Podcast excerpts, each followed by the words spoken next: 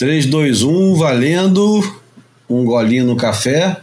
E a gente ainda não teve vinheta. Só para lembrar que a gente não teve vinheta, o que significa que precisamos de você, caro ouvinte. Precisamos de você. É, Bem-vindos ao Boia, número 174. Uma ilha de informação cercada de água salgada ou filosofia de butiquim sobre surf e seus afins. O Boia é gratuito e sai toda terça-feira nos avalie na sua plataforma de podcast predileta. E se você gosta de nos ouvir, a melhor maneira de contribuir é compartilhando com seus amigos e, quem sabe, os inimigos. E siga-nos no Instagram para ver a imagem falada. E não deixa de visitar o boiapodcast.com para conferir tudo que ficou de fora de cada episódio. No boiapodcast.com você pode ver o que você ouviu aqui no podcast, pode comentar, sugerir, reclamar e fazer o que quiser por lá, que você é sempre bem-vindo. Se quiser nos ajudar financeiramente, além de patrocinar o Boia para os empresários que nos ouvem, temos uma campanha no catarse.me barra apoia boia. Qualquer valor é bem-vindo. E estamos aqui os três reunidos mais uma vez. Como é que estão as coisas por aí? Bruno Bocaiúva, salve! Buenas, Júlio, João, ouvintes tudo tranquilo aqui. Um dia abafado, depois choveu, já o clima mudou várias vezes, mas estou na tranquilidade do, do, meu quarto aqui, dedicado única e exclusivamente ao boia.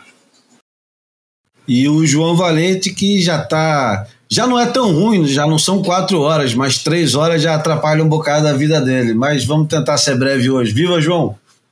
Salve, gente! Aqui de uma chuvosa Lisboa.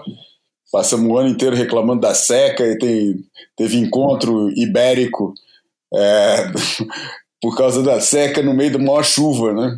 Aquelas ironias que a natureza prega com a gente. É, e estamos por aqui. Salve, amigos. Bom, para começar o boia de hoje, o boia de hoje ele tem um. Vamos lá, vamos começar com. Eu não vou fazer um obituário da Gal Costa, mas. E nem vou fazer a homenagem de tocar a música dela. Eu acho que semana passada o Brasil parou é, com a surpresa da morte, afinal de 77 anos. É, não, não, é, não é nova, mas é, a gente está celebrando tanta gente que está fazendo 80 esse ano, né? Tem feito 80 nos últimos anos e a Gal foi assim, acho que ninguém esperava que Maria da Graça Costa Penaburgos, a baiana Gal Costa, que tem. É, eu acho que para nós do surf, para começar, eu nem sei se eu devo já entrar nesse assunto de uma vez antes de colocar a música, mas era, eu ia começar justificando por que não começar com Gal Costa. E para nós surfistas, a Gal, e principalmente para os surfistas brasileiros e cariocas, a Gal tem uma importância é, monumental porque o grande momento do surf nos anos 70, que foi o Pier de Ipanema, tinha a, as dunas que acabaram ocultando e deixando o Pier de Ipanema como um, um lugar protegido da ditadura militar, dos olhos preconceituosos da sociedade, aquelas dunas ganharam o nome de Dunas da Gal, e era Dunas da Gal por causa da Gal Costa, que resolveu ir à praia ali, colocar a sua. Eu acho que naquela época ainda não tinha canga, então devia ser um, um uma esteirazinha de, de palha. Lembra disso, João? A esteirazinha de palha que se levava claro. rodada? Porra, claro. E a Gal achou por bem frequentar aquilo ali e o, o, o resto todo veio em volta dela, né? E eu, eu não sei o, o quanto que os surfistas chegaram antes da Gal, junto da Gal ou depois da Gal, e a gente nunca vai saber isso direito, porque cada um vai puxar a sardinha para o seu lado, mas a importância da Gal para nós surfistas é, é enorme, independente da música que ela fazia, mas é lógico que também depende. A, a, todo, todo o prestígio dela vinha por causa da música. Tem uma mitologia romanceada dessa história da, das dunas, né? Da, da Gal e do Pier, né, cara? pessoal hoje em dia quer ficar fica contando muita história de que aquilo era um negócio muito integrado, os artistas e os surfistas, que eram os alternativos na época, mas já falei com vários que viveram essa época e que já me falaram que não é nada disso, cara, que, pô, que todo mundo frequentava o mesmo lugar, os surfistas porque tinha as ondas, os artistas porque tinha aquele negócio ali meio protegido, mas que as turmas não se misturavam muito não, cara, que os surfistas até meio que pô, tinha um bronca do, do né, com sua famigerada homofobia e, e, conservadorismo que hoje em dia é, se cristalizou, né? Mas que já existia na época, não foi de uma hora para outra, né? Que a coisa ficou do jeito que ficou e que falava, cara, não era assim. Quem, quem, quem fazia bem a transição entre os grupos era o Petit, cara. é isso que eu tava pensando, era isso que eu ia falar. É ele que é o personagem de interseção que é, também já, já ouvi. Hoje em dia, quem é. fala que é, é fazer parecer que todo mundo era petit, né? Que todo mundo transitava bem entre os meios. E eu já vi uns caras que são mais honestos nisso e falam, cara, não era assim não, cara. Porra. A galera ficava de um lado, os outros ficavam do outro, pô, e rolava muita sacanagem, sabe? E eu vejo isso acontecer com mais realidade, eu que não tava lá, né? Só posso acreditar no que me contam. Acho esse, esse, essa descrição mais, mais plausível do que, do que aquela visão romanceada de que estava todo mundo junto na mesma vibe. Cara. Ah, mas também dividiu o mesmo espaço, né? Então, assim, de alguma maneira. É, acaba acabou, que, é... cada um acendendo a bagana do outro é. várias vezes e. Tanto que a, o, era o, o, outro nome do, do lugar também era Dunas do Barato, né? Assim, Isso. Que a galera Isso. era um território um pouco mais distante para sofrer repressão, as dunas protegiam a turma, né? Uhum. E foi exatamente essa época da, das dunas da Gal que a, a Gal é, gravou o disco mais celebrado da carreira de, dela, que é o Fatal, né, que é o, um disco que foi revolucionário porque era um disco duplo, e acho que até então só tinham três discos duplos na história. Enfim, e era um, um, um show ao vivo enfim, tudo isso para dizer que a gente não vai começar com a Gal, a gente já começou conversando sobre a Gal, mas a gente não vai começar com a música da Gal, e não é por ordem de grandeza nenhuma, e nem por afinidade, mas é, semana passada o Paulinho da Viola completou 80 anos, quem completou também foi o Milton Nascimento, e para nós surfistas, mais uma vez, e a gente repete isso incessantemente, o Paulinho da Viola é, tem uma importância que talvez seja é, pouco medida, né? Porque a quantidade de música que ele tem falando de mar, da relação do homem com o mar e etc e tal, além da, da óbvia Beba do Samba, é, Beba do Samba não, como é que é o nome? Não é Beba do Samba o, o, o nome da música não sou eu quem me navega, quem me navega é o mar. É o mar. Não, isso é, é. É do álbum Beba do Samba, mas o nome não é não é Beba do Samba. Mas uma coisa. Timoneiro, porra. Timoneiro, exatamente, Timoneiro. Que para mim é, é um hino espetacular uhum. sobre a, a relação que nós surfistas temos com o mar. Porque a gente meio que a gente diz que pega a onda, mas a onda pega mais a gente, né? Então. É. é dá para filosofar pra cacete dessa brincadeira, né, João? Porra, que dá, cara. Eu acho o Paulinho, cara, eu não entendo por que que, no geral, Paulinho da Viola não tem... Claro que para quem conhece, para quem vive o negócio intensamente, acredito ser assim, mas eu não entendo por que que Paulinho da Viola, numa forma geral, é, não tem o mesmo estatuto de Caetano Veloso, Chico Buarque, Gilberto Gil, Milton Nascimento, seja quem for. Para mim, cara, porra, não fica nem uma, uma nota melódica atrás. É, já me falaram, já me deram uma interpretação falando que é consequência de ele ser é, sambista e preto, é, que era um negócio que não entrava, que tinha que ter aquele negócio mais miscigenizado aceite, aceite pela, pela, pela galera da Bahia, é, aquele negócio do, do, do, do, carioca sambista não encaixava bem naquela, naquela coisa da, da, da né, meio pós-modernista, meio herdeiros da Semana de 22, aquela história toda que, que o movimento tropicalista tem e que o samba não, não encaixava bem nessa, nessa história e por isso nunca foi promovido junto com isso. Mas, cara, porra, a nível da genialidade, além de ser um, né, um preferido pessoal meu, acho que, objetivamente falando, ele, para mim, está no mesmo patamar de qualquer dos grandes músicos é, da, da música popular brasileira.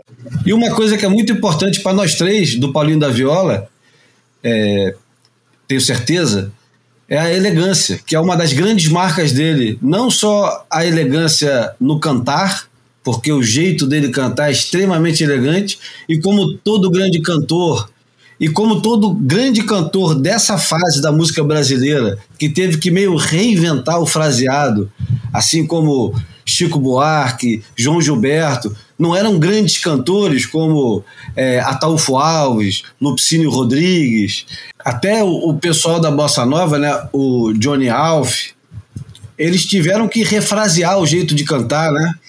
E o, o Paulinho da Viola, extremamente elegante no jeito de cantar, né? Sempre. E, e, no jeito, e no jeito de se vestir. Ele sempre se apresentou, já foi eleito como o homem mais bem vestido e tal. Era, era uma coisa importante para ele, sempre foi uma coisa importante. E a, a, elegância é sobrenome do Paulinho da Viola, né? É, ele, deve ser, ele devia ser muito admirador do, do famoso sambista Alfaiate, né? Walter Alfaiate. Walter Alfaiate, que era aquele, aquele portento de elegância, né, cara? É a turma de Botafogo, né? Porque é, é todo mundo ali de Botafogo. O, o pai do Paulinho da Viola, é, seu César, era músico, e o Paulinho da Viola, desde novo, conviveu com Jacó do Bandolim, Pixinguinha e tal. E enfim, respirou música desde que nasceu. A música que vai começar o Boia de hoje, bom, a música que eu escolhi para começar o Boia de hoje chama Talismã e não é uma música antiga, é uma música nova, básica, quer dizer, ela, ela não é antiga porque não foi feita nos anos 70, mas o, o Paulinho da Viola fez a melodia e, e ela ficou guardada há um tempo. E quando ele foi gravar o, acústico para MTV, ele pegou, é, jogou a, a melodia por Arnaldo Antunes e a Marisa Monte colocar a letra. E a música ficou linda, cara. E, pô, como não poderia deixar de ser, ela diz respeito um pouco a, a esse podcast errante. Vamos lá.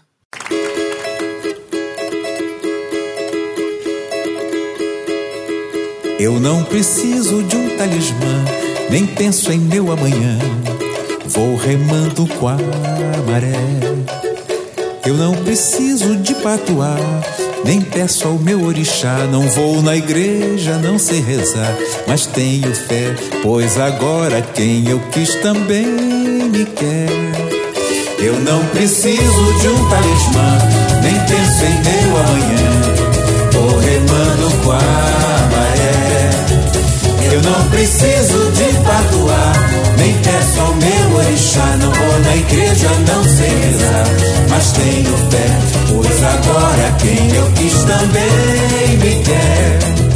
Por muito tempo eu batalhei o seu amor, porém você me desarmava e só me dava o seu desdém. Quando me olhava, parecia nem me ver, eu era ninguém. Mas hoje em dia eu posso dizer: meu amuleto é meu bem. Eu não preciso de um talismã, nem penso em meu amanhã. Tô remando com a maré. Eu não preciso de patuar, nem peço ao meu orixá. Não vou na igreja, não sei rezar, mas tenho fé, pois agora quem eu quis também me quer. Por muito tempo eu batalhei o seu amor, porém você me desarmava e só me dava o seu desdém. Quando me olhava, parecia nem me ver, eu era ninguém. Mas hoje em dia eu posso dizer: meu amuleto é meu bem. Eu não preciso de um talismã, nem penso em meu amanhã. Vou remando com a maré. Bom, e para dizer que eu não falei que do mar, eu vou colocar uma, uma palhinha do, de uma música dele, desse mesmo álbum do Beba do Samba, que tem o Timoneiro, e que. É... Mas ele foi remando com a maré, né? Não falou do mar, mas. Claro, não, é o tempo todo esse negócio, porque é uma metáfora para ele o negócio, o cara é pescador, né? Vou colocar uma palhinha dessa música que tem um nome tão sugestivo que não dava para evitar. Chama-se Mar Grande.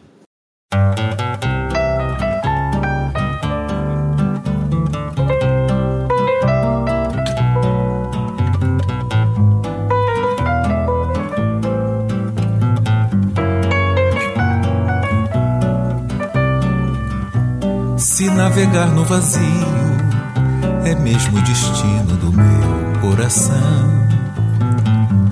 Parto para ser esquecido, navio perdido na imensidão. Lobo do mar timoneiro, me leve pro sol, quero outro verão. Não quero mar de marola, das praias da moda na arrebentação. Quero mar alto, mar grande, por favor não me mande de volta, mas não. Não quero cais, outro porto, não mais o mar morto da minha ilusão. Prefiro ir à deriva, me deixe que eu siga em qualquer direção. Se eu sou de um rio marinho, o mar é meu ninho, meu leito e meu chão.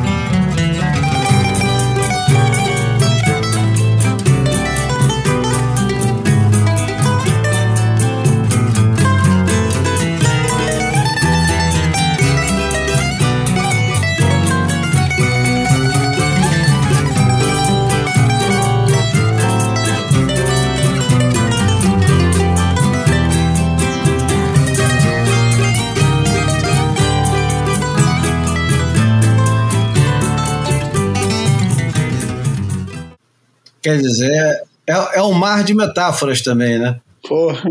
Bora que já começamos com o primeiro desvio da pauta falada imediatamente antes. Exatamente.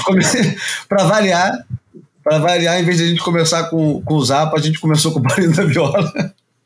Eu não entendo cara, como é que você faz essas coisas, cara. Não sei. Caraca. Eu fico na dúvida se é de propósito ou se é totalmente é, acidental, cara. Pô. Sabe o que, que acontece? A, a música que estava na minha frente, desde o início, era a música do Paulinho da Viola. E eu estava é, condicionado a começar com o Paulinho da Viola. Era a ah, música tá que estava na frente. Tá ótimo. E aí, pronto. Então vai ser Mas o contrário. A gente vai falar do, do, do, do Homem de Aran e, e daí vai, vai pro, pro Nanuque. Isso aí.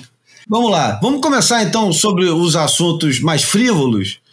A WSL quase foi comprada pelo Netflix, é verdade isso mesmo, Bruno? Você leu isso? Nós todos lemos, né? É, essas coisas de, de, mercado que acontecem de tempos em tempos, mas enfim, acho que não passou de, de uma tentativa, né? Não, valores não, acho que não, não, não fizeram os olhos do, do dono do negócio brilharem e ficou por isso mesmo, só na tentativa. Ô, ô João, que diferença faria se a WSL fosse comprada pelo Netflix. E aqui já coloco, é, junto com a pergunta, já coloco o, o que tem vaticinado a rede social, dizendo que seria o fim da WSL porque iam transformar num grande reality. Bom, isso eu não sei. É, alguém acha, por exemplo, que a, que a Fórmula 1 deixou de ser Fórmula 1 porque porque por causa do reality, muito mais reality que qualquer coisa que a, que a WSL já tenha feito, é, aquele programa de Fórmula 1, acho que não. Também não acho que o basquete tenha sido desmerecido pelo Last Dance da, da, da Netflix. Tudo depende da forma como a coisa é gerida. Não, não tenha, quanto a isso, não tenho minhas reservas se, se, se seria. Acho que é um pouco de catastrofismo, né? Mas uma coisa eu sei, muito provavelmente, e essa seria a mudança, já que você me perguntou que, muda, que, que diferença faria, eu acho que a diferença mais imediata é que as transmissões iam passar a ser tinha um grande potencial de passar a ser pagas, né? Junto com o serviço de subscrição. É, enfim, não sei também se isso aconteceria, mas seria a primeira coisa, foi a primeira coisa que me passou pela cabeça. Ah, então para ver WSL vai ter que assinar o pacote Netflix e, e, e, tal. O que eu acho interessante, cara, nisso tudo é que eu acho que cai um pouco a máscara do esporte como algo muito de, de valores mais nobres quando o esporte não passa de entretenimento para as massas, cara. É, a gente gosta de falar dos esportes como, sabe, uma, coisa nobre, uma coisa, sabe, que, como faz parte da grande da, da, da, da ordem, de outra ordem de grandezas do, do, da, do, dos feitos humanos, cara. Isso, porra, talvez fosse lá na época do Olimpo, né, cara?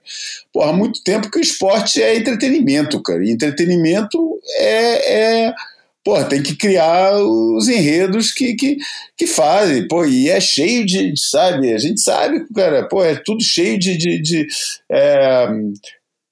Cara, futebol, cara, 11 caras correndo atrás de uma bola, a gente pode romantizar o que quiser, cara, entendeu? Mas o que vale, porra, é sacanagem do teu amigo que, com o teu amigo que torce por outro time. Tira isso, cara.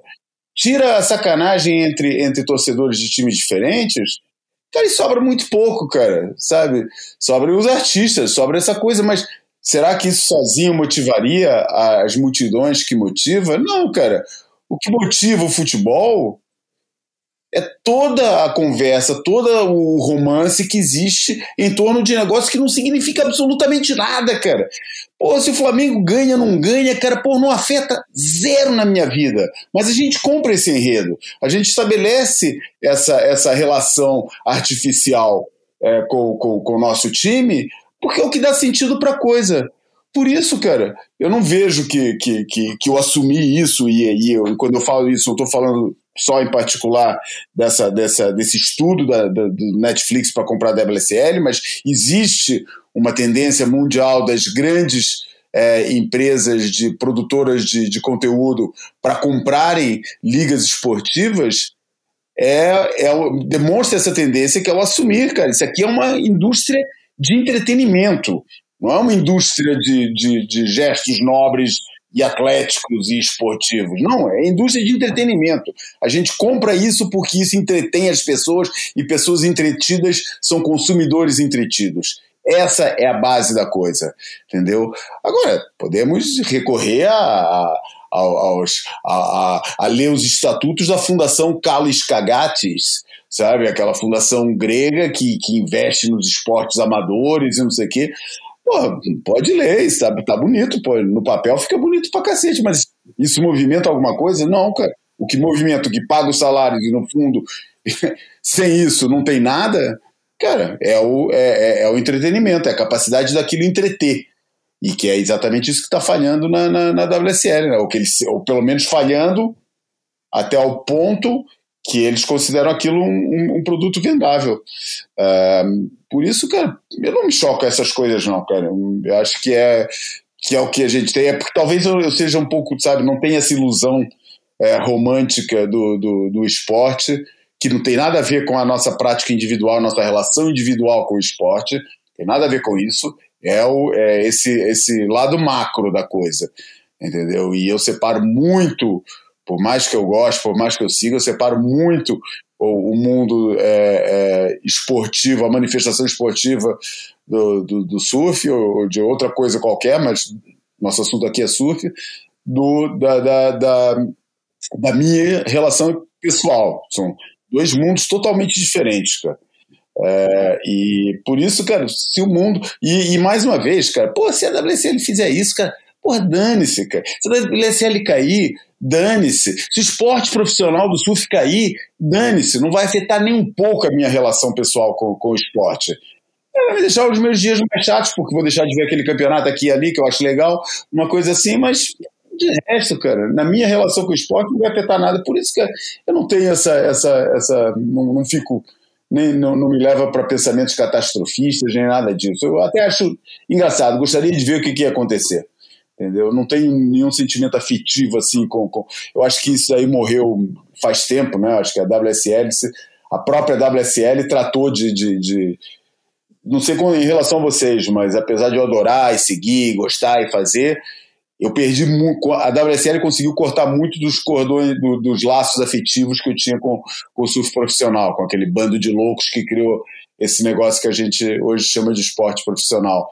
É, eu acho que, o, que, a, que, a, que a pasteurização que foi imposta por eles que teve muitos ganhos, tem coisas que eu acho ótimas, sabe? Já elogiei, não vou ficar aqui passando pano para isso, porque várias vezes já, já, já elogiei o nível da transmissão, sabe? A, a, os níveis de. de, de, de pô, todas aquelas coisas, né, cara? Pô, existia uma preocupação, seja, né, seja efetivo ou não, mas ter, né, criar uma preocupação com, com o fim da carreira dos surfistas, fundo de garantia, fundo de aposentadoria, é, é porra, tentar sempre dar, dar, dar melhores condições, de, de, embora seja muito mais propagandeado o aumento das premiações do que a, o corte das premiações, mas isso também é o papel da coisa, né? É, mas o laço efetivo, eu vários deles senti cortados na, na forma como eles é, é, sabe, quiseram tomar conta e entregaram para um grupo de, de, de, de, amigos e de, de colegas a coisa assim, que tem seus escolhidos e fica ali aquela cúpula e tal, e tudo bem, acho legal, tal, funciona bem para umas coisas, mas pessoalmente eu sinto alguns laços afetivos que eu tinha com o negócio que já não são os mesmos. Por isso, até fica amarradão, cara, porque pode ser a garantia que a coisa funcione e perdure por vários anos e que traga coisas diferentes, sei lá, não vejo nada com maus olhos uma, uma ideia dessa. Mas, mais uma vez, eu acho que é uma coisa associada um pouco à, à nossa relação pessoal, apesar de não parecer, porque é, nós éramos muito próximos, né, João? E de repente deixou de ser. É isso. E, e basicamente, é, a, a, WS, a WSL hoje repele esses tipos como, como nós éramos na época da SP. Hoje em dia não tem mais espaço para esse tipo de, de envolvimento de, de é, pequenos veículos ou, ou, de especialistas, eles estão andando para esse tipo de, de, de, envolvimento. Eles têm o, os narradores, os comentaristas, a, a imprensa só serve a WSL se for uma imprensa grande o suficiente para ter repercussão, porque toda toda a repercussão que eles precisam já estão nas mãos dos surfistas. Então, a WSL não precisa mais de, de stab, de surfer, de, de qualquer podcast, de revista, de site, não precisa.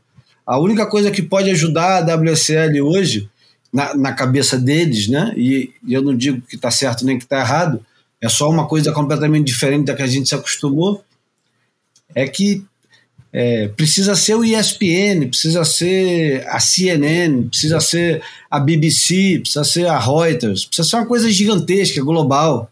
Não importa mais uma coisa é, específica, especializada para um nicho pequeno de pessoas, apesar do público deles continuar sendo, eu insisto, eu insisto pra caramba nisso, eu posso estar já defasado, isso já pode não ser mais verdade, mas eu insisto que o público deles ainda se resume àqueles 300 mil, que hoje podem ser 600 mil, talvez, mas o que aguenta ficar seis, oito horas assistindo um campeonato, que decora resultados, nomes, ondas e etc., são poucos. Não existe esse 2 milhões, 8 milhões. Os milhões existem para servir como pico de um interesse que aconteceu em determinado momento e deve de fato acontecer, mas não é o público. É o, o, o eventual, é, o, é, a exceção que justifica, justifica a regra. É, cara. Eu acho que o. Não sei se o Bruno quer acrescentar alguma coisa aí. Ah, cara, eu tô um pouco do outro lado do espectro, né? Eu já, eu já comi o, o pão que o diabo amassou como, como dito jornalista independente ou de veículos menores e hoje em dia estou muito mais dentro do sistema do, do que fora, né?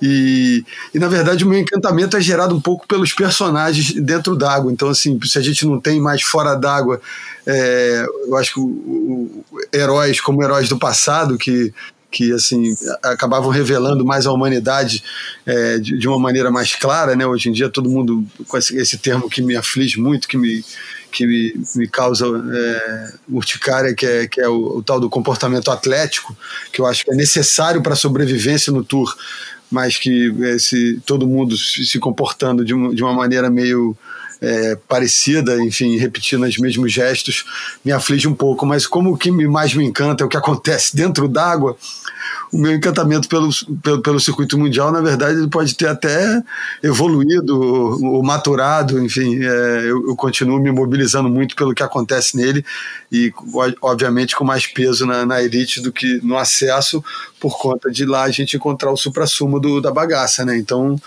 é, eu ainda continuo me mobilizando, mas entendo que também tanta coisa mudou, né? Então, é, eu acho que me aflige muito a falta de, de massa crítica, né? Você vê as coisas acontecendo e, e não vê parece que tá, tem um monte de coisa flutuando que se não, não são os boys da vida é, e que são pouquíssimas iniciativas por aí. Eu acho que tem muita coisa que está que, que tá se perdendo, não só de massa crítica, como de informação, como de, de troca de cultura e tal, mas eu acho que talvez seja um, um processo, é, eu espero eu, que, que transitório até esse, esse, esses novos modelos terem mais relevância ou ganharem mais alcance, mais tração. É, eu acho que muda tudo, cara. Muda o esporte, muda as audiências. Acho que é inevitável que, que pessoas que, que se habituaram a uma coisa, ou que cresceram com uma coisa, sintam menos é, identificação com, com as coisas hoje em dia. Acho tudo isso é, um processo natural e normal, cara. É, não vou querer quantificar aqui se a minha quantidade de paixão pela, pela, pelos tempos da SP é maior do que a quantidade que um moleque tem hoje em dia seguindo os campeonatos da, da, da WSL. Não, não, não é esse o caso. É, Agora, voltando aqui para nosso para a discussão, cara, eu acho que é, cara, é uma tendência do esporte em geral, não é uma, não é uma coisa é, do surf, cara, e é uma coisa que você tem que decidir, cara, porque o pessoal que reclama que a WSL é isso, que a WSL é aquilo e não sei o quê, porra, é, é que nem os caras que ficam reclamando contra contra combustíveis fósseis, mas não param dois minutos para imaginar o que, que seria a vida deles sem combustível fóssil. Né? É, é, muito fácil você embandeirar essas coisas, até para uma. Né, que é muito fácil criticar, ah, porque a WSL é isso, porque a WSL é aquilo. Pô, mas o dia que você ficar sem o campeonato para assistir ao vivo, sem aquela qualidade de streaming que você se habituou, é, que, porra, que, e, que, o, que, o, que o próprio esporte te, perca interesse e, e, e, os melhores surfistas já nem corram, façam outras coisas, o interesse deles dos melhores estão ali, quem está ali é, um, é, um, é, uma meia dúzia de caras que dá importância para aquilo e tal, pô, daí você vai ver que, que não, de repente as suas críticas eram infundadas e, e ou, ou, pelo menos não, não mediam as consequências é, da coisa. Eu, cara, eu gosto do jeito que a, que a, que a do esporte ou do produto que a WSL entrega para a gente. É, adoro é, as, as, as, as polêmicas, adoro todo mundo reclamando a polêmica, porque o último dia é injusto, prova no último adoro, porra, porque o corte é injusto, adoro isso tudo, cara, faz tudo parte do, do, do negócio, cara. É, e se não fosse assim, Porra, era muito mau sinal que a gente que não tivesse gente indignada com o corte do meio do ano, que não tivesse gente indignada com a final é, em um dia só. Pô, se, cara, se o pessoal não ligasse a mínima para isso, tanto faz, cara, seria muito mau sinal. Eu acho ótimo que isso faça parte das coisas, que movimente paixões, que, que xingue, que não sei o quê. Cara, faz tudo parte da, da, da, da, da embalagem. Pior vai ser o dia que ninguém ligar a mínima pro, pro, pro, que, se, que, pro que se faça ou deixe de fazer. Não, o mais incrível disso tudo é que, é, para nós brasileiros, é, acho que nem para nós brasileiros, para o surfista de maneira geral, esse, esse possivelmente é essa é a melhor época para assistir campeonato de surf de todos os tempos, porque o nível tá absurdo.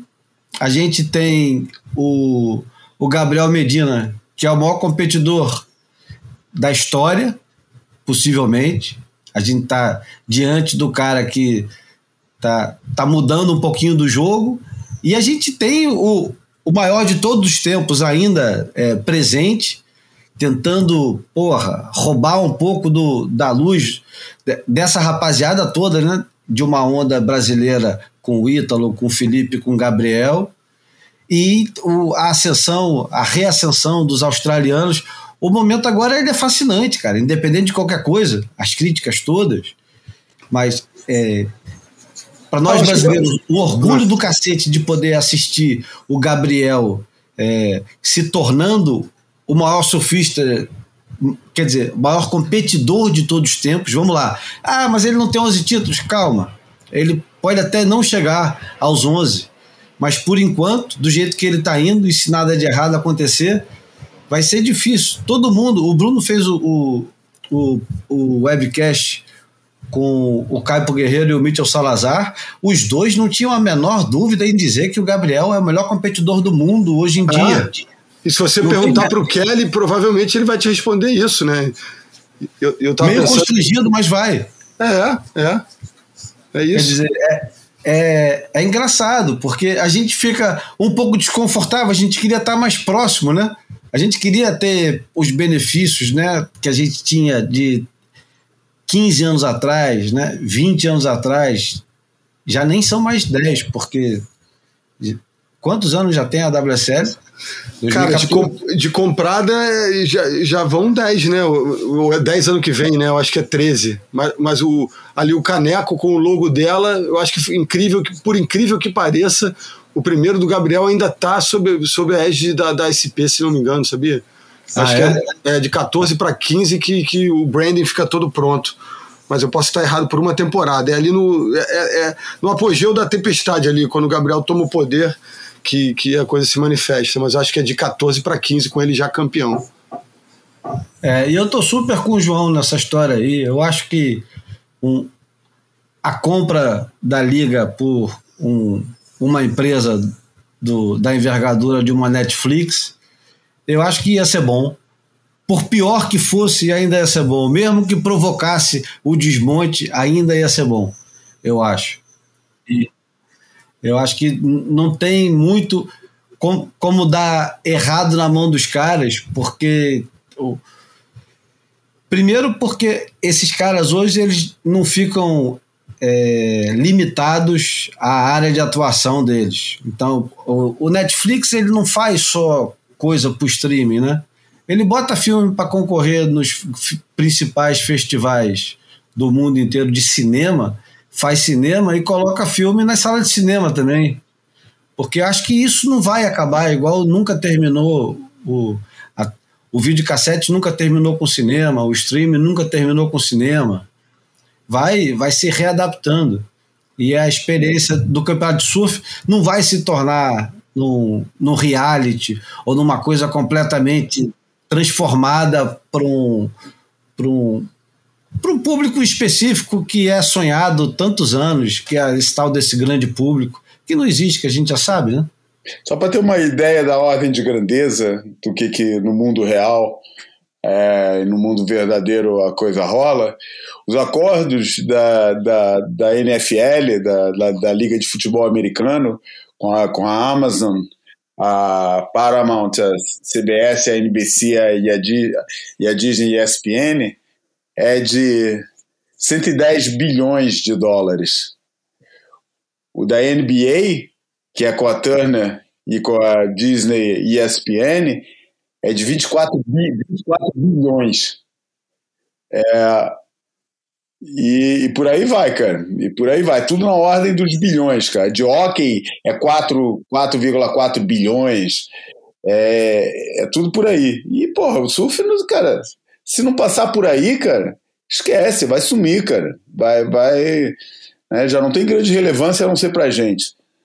E, enfim, é, é por aí mesmo, cara. Tem que, tem que ir por esse lado e tem que negociar bem isso, tem que, tem que entender, mas, porra, não vai para eles, não vai para essas empresas não com esses caô de, de, de 2 bilhões que, que vai pegar mal, cara.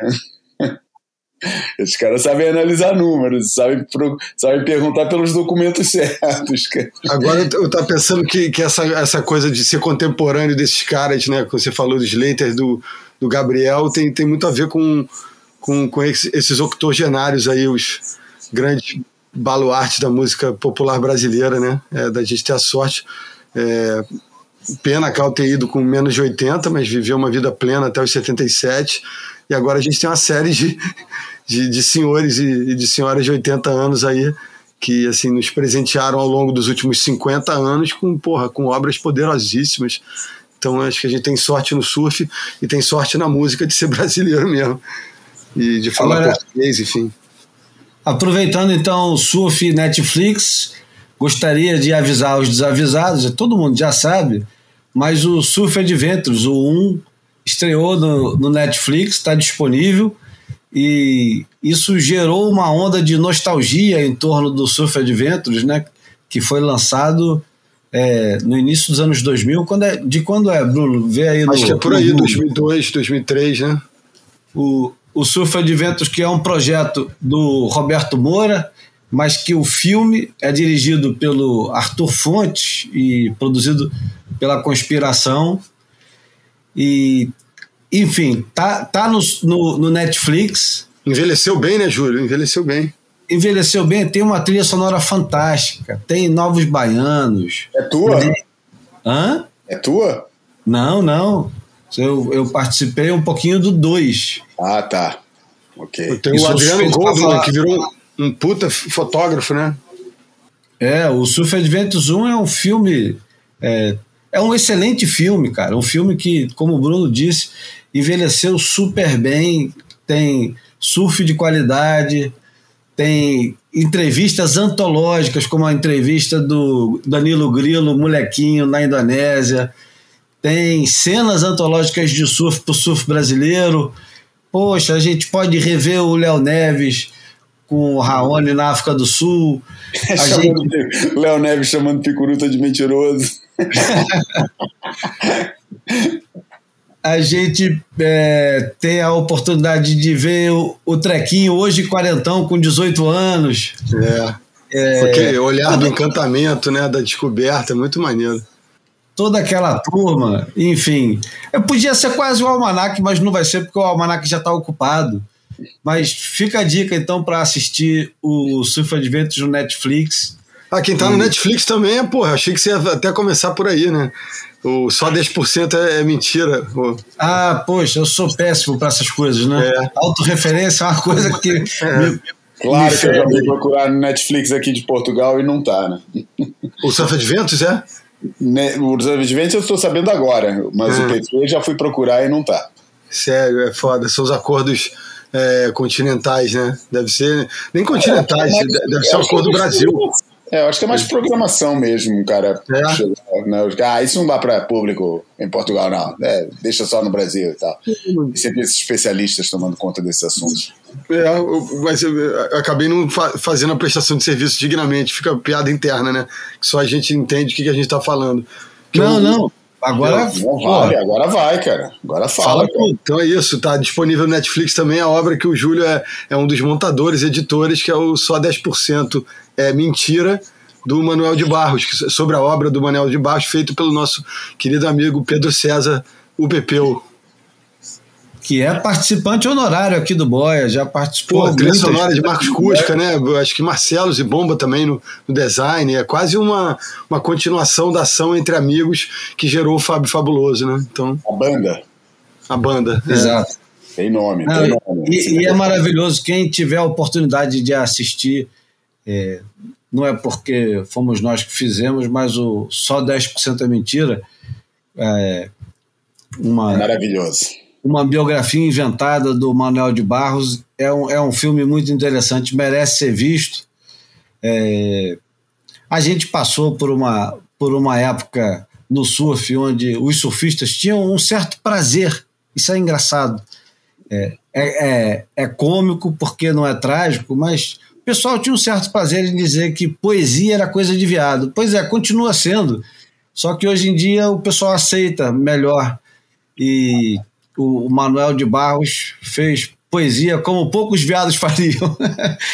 Enfim, e não tem nada a ver com, com opção sexual. É, ele é um, um, cara que trabalhou a palavra de um jeito que quem gosta de, de mergulhar um pouquinho mais fundo no significado das palavras, precisa conhecer o Manuel de Barros e a porta de entrada do, do só, só 10% é mentira é muito bom. E só 10% é mentira é uma frase do Manuel de Barros que ele diz: nem tudo que eu, que eu escrevo é inventado, só 10% é mentira. Eu acho que era isso aí. É, é isso mesmo. É, é belíssimo, é singelo, é, é, obviamente poético, é, mas é, é belíssimo e va vale mesmo. E vou falar de outro cara também que não tem nada a ver com a história, mas que no final das contas sempre tem, que é o Kurt Vonnegut, que faria 100 anos. Kurt Vonnegut, para quem não sabe, um escritor americano e que serviu o exército na época da, da, da Segunda Guerra Mundial. E tem uma carta que eu vou ler aqui que é fantástica, cara. Ele se tornaria escritor depois dessa experiência que ele teve. Eu vou ler aqui desde a introdução até a carta, e não é muito longa, não. Em dezembro de 1944, enquanto estava atrás das linhas inimigas durante a campanha né, nas margens do Reno na Segunda Guerra Mundial, o soldado Kurt Vonnegut Jr., de 22 anos, foi capturado pelas tropas do Wehrmacht e posteriormente se tornou um prisioneiro de guerra. Um mês depois, Vonnegut e seus companheiros prisioneiros de guerra chegaram no campo de trabalho de Dresden, onde foram presos em um matadouro subterrâneo, conhecido pelos soldados alemães como o Matadouro 5, que acabou virando depois um, uma obra literária dele e um grande filme, Slaughterhouse 5. É, no mês seguinte, em fevereiro, a natureza subterrânea da prisão salvou a vida deles durante um altamente controverso e devastador bombardeio em Dresden, cujas consequências Vonnegut e os sobreviventes restantes ajudaram a esclarecer. Em maio, quando ele já estava em um campo de, de refugiados, Vonnegut escreveu para sua família e descreveu sua captura e sobrevivência. Então vamos lá. É, como é que é? é soldado Kurt Vonnegut Jr., tem o número dele, Exército do, dos Estados Unidos, para Kurt Vonnegut Sênior, Indianópolis, Indiana. Queridas pessoas, disseram-me que provavelmente vocês nunca foram informados que eu era outra coisa além de um desaparecido em ação. É provável também que vocês nunca tenham recebido nenhuma das cartas que escrevi da Alemanha. Isso me deixa com muitas explicações a fazer. Em resumo, fui prisioneiro de guerra desde 19 de dezembro de 1944, quando a nossa divisão foi cortada em pedaços pelo último golpe desesperado de Hitler em Luxemburgo e na Bélgica.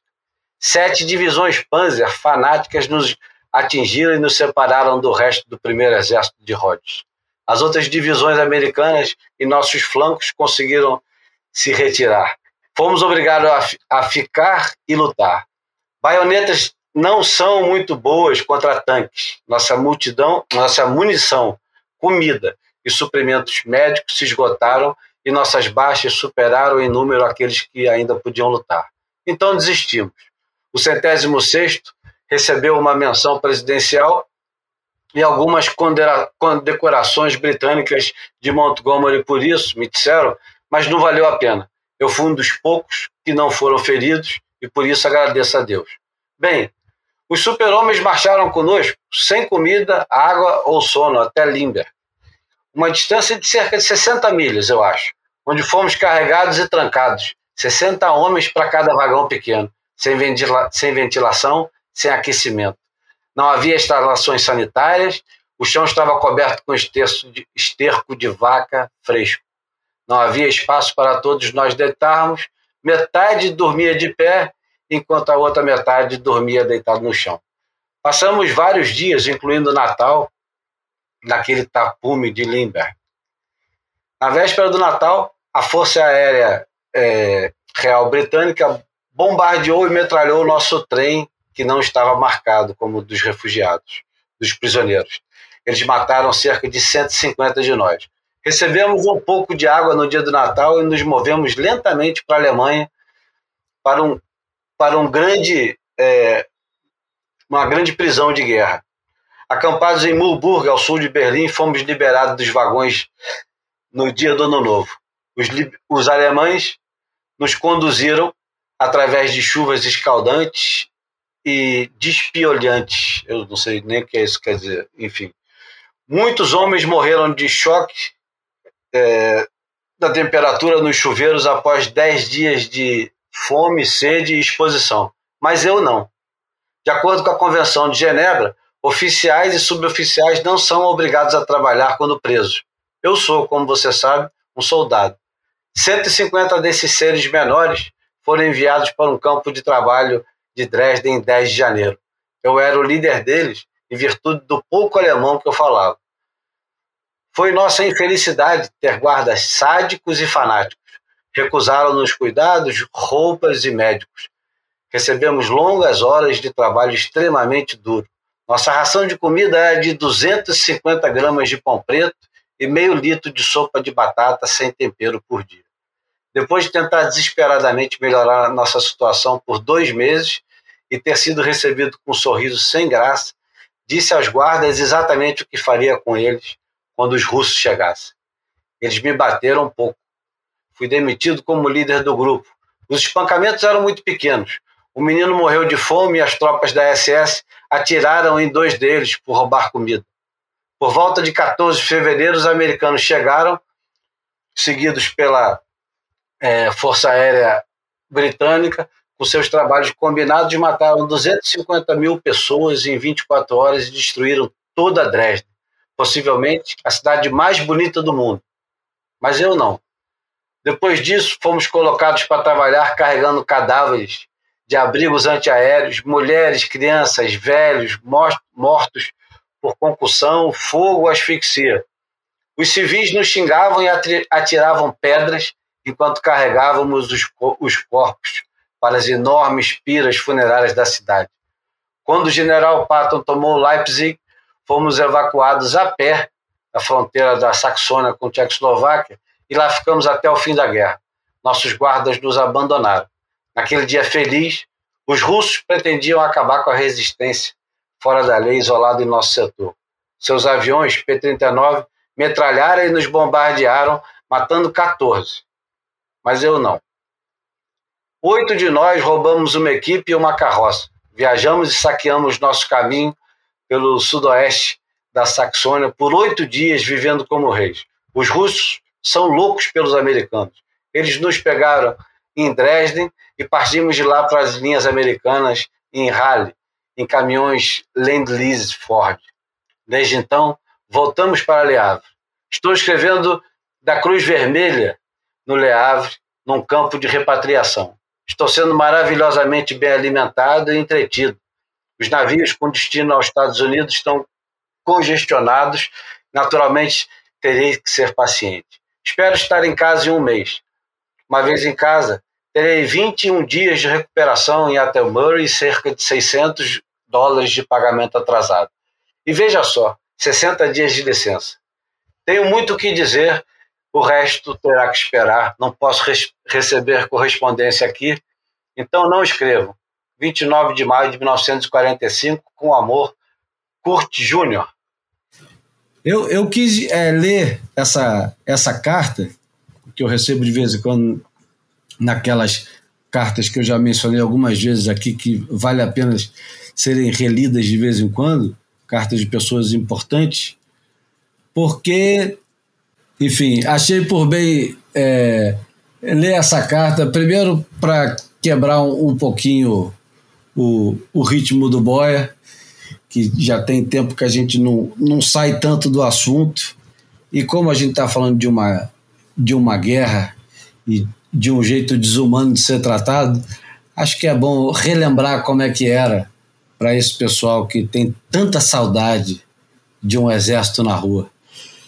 Enfim, é, vamos para vamos para 1974 e falar do, dos álbuns que, que foram lançados, como por exemplo o primeiro álbum do Bob Marley, Natty Dread, com os Wailers, ou o Barry White com Can't Get Enough, o álbum que vai, é, porra, tem Autobahn do Kraftwerk, On the Beach do Neil Young, o 461 Ocean Boulevard do Eric Clapton, Grievous Angel do Graham Parsons, The Lamb, Down, The Lamb, The Lamb Lies Down on Broadway do Genesis, o álbum da Elis Regina com Tom Jobim, Betty Davis, They Say I'm Different, porra, um dos meus discos de, de guitarristas prediletos, Jimi Hendrix branco, era o Robin Trower, Bridge of Signs. É, o João já vai falar do Apóstrofe do Frank Zappa, Irish Tour 74 do Rory Gallagher. Nossa, é muita coisa boa. Me faz lembrar aquela abertura de 70 e tal, que tem a, a frase que ficou famosa do Bocão. O que, que eu sinto saudade dos anos 70? Tudo. É tudo. Enfim, dentro d'água, 1974 foi o ano que o. É talvez uma das é, lendas mais absurdas do surf e, e também. É, vamos, vamos chamar pelo nome, né, Bruno? O, o, nome que o Carioca chama, né? É um dos maiores caôs da história do, do surf mundial, né? E também uma história fascinante, porque antes de você se dar conta que aquilo é um caô, é fascinante pra cacete. Eu tô me referindo a, ao primeiro tsunami que foi surfado, o primeiro e único tsunami que foi surfado na história, o peruano Felipe Pomar, em 1974, ele é, se autoproclamou como o primeiro surfista do mundo a surfar um tsunami. Teve uma, uma tempestade. Foi o que? Teve um terremoto, João? Era a história toda? Eu vou começar por dizer que o caô fica, pelo, fica por tua conta. Eu chamo isso de lenda, e como todas as lendas, há quem acredita e quem não acredite. E, como, e quando o assunto é esses, esse tipo de lenda, que você nunca vai saber se aconteceu ou se não aconteceu, tipo o monstro de Loch Ness, eu prefiro, eu prefiro acreditar que existe, cara. Acho muito mais divertido do que a versão oficial. Kirk Douglas, né, porra? Pronto. Kirk Douglas. Kirk Exato. Douglas é um dos maiores filmes da história. Exatamente. Tem prima lenda. Bom, é, cara, o que aconteceu é o seguinte: é, o Felipe Pomar, né, na época era o, o grande surfista é, é, peruano da época, e acho que a gente vai poder, depois de eu contar a história, a gente vai poder debater um pouco sobre ele, o papel dele, e por que que a persona dele nos leva a acreditar também na teoria do caô. É, ele, em 74, estava tava, tava lá no Peru com seu amigo Pete Block, cara daqueles milionários peruanos, que até teve o, teve o filho Mark Block, pegava pra caramba, é, anos mais tarde. Vocês lembram dele, Mark Block? Claro, faleceu novíssimo. Isso, exatamente. Bom, ele estava com o seu amigo Pete Block, e na época e aí está, já, aí já entramos um pouco pela, pela, pela persona do Felipe Pomar, né? Que, aquele, eu adoro a expressão bigger than life, né? Esse daí se fazia realmente bigger than life. Ele estava com uma missão de provar que pico alto era uma onda, quebrava maior do que o Waimea, que era o paradigma da, da, das ondas grandes nessa época. Daí estava naquela missão, né? Mas é, é é, e, e, por isso ele explorava muito a costa para cima e para baixo, ia sempre para Pico Alto, lá de Lima e tal, não sei o quê. É, e num dia é, de outubro, é, aliás, faz exatamente um ano mais ou menos, é, a gente já está em novembro, mas é, fica por aí, foi, foi, mais ou menos nessa época. É, dia tava, tava um dia normal de onda, né? Daí ele foi com o pit block procurar as ondas. Eu não sei exatamente qual é a praia que eles entraram. Chama, chamava era La Isla. Então, é, pertinho de Punta, Punta então, na região de Punta, é, Punta Hermosa mesmo. Okay. É, exatamente. Mas é longe de Lima? Tem que ser longe de Lima. É longe é, de uma hora e pouco. É. Punta Hermosa. Tá, eu não conheço é Punta Hermosa. Pronto.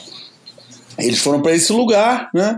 E daí quando eles estavam lá olhando o, o, o mar, cara, sentiram um tremendo de um, de um, de um, de um terremoto. Começou tudo a tremer.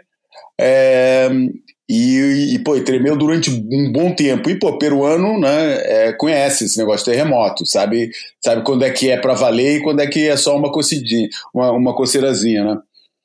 E, e os caras viram, né, porra, tal, não, não sei se, se caiu alguma coisa lá na, na, no vilarejo onde eles estavam e tal. Sei que os caras olharam, acabou aquilo tudo, falaram, pô, o que, que a gente faz agora?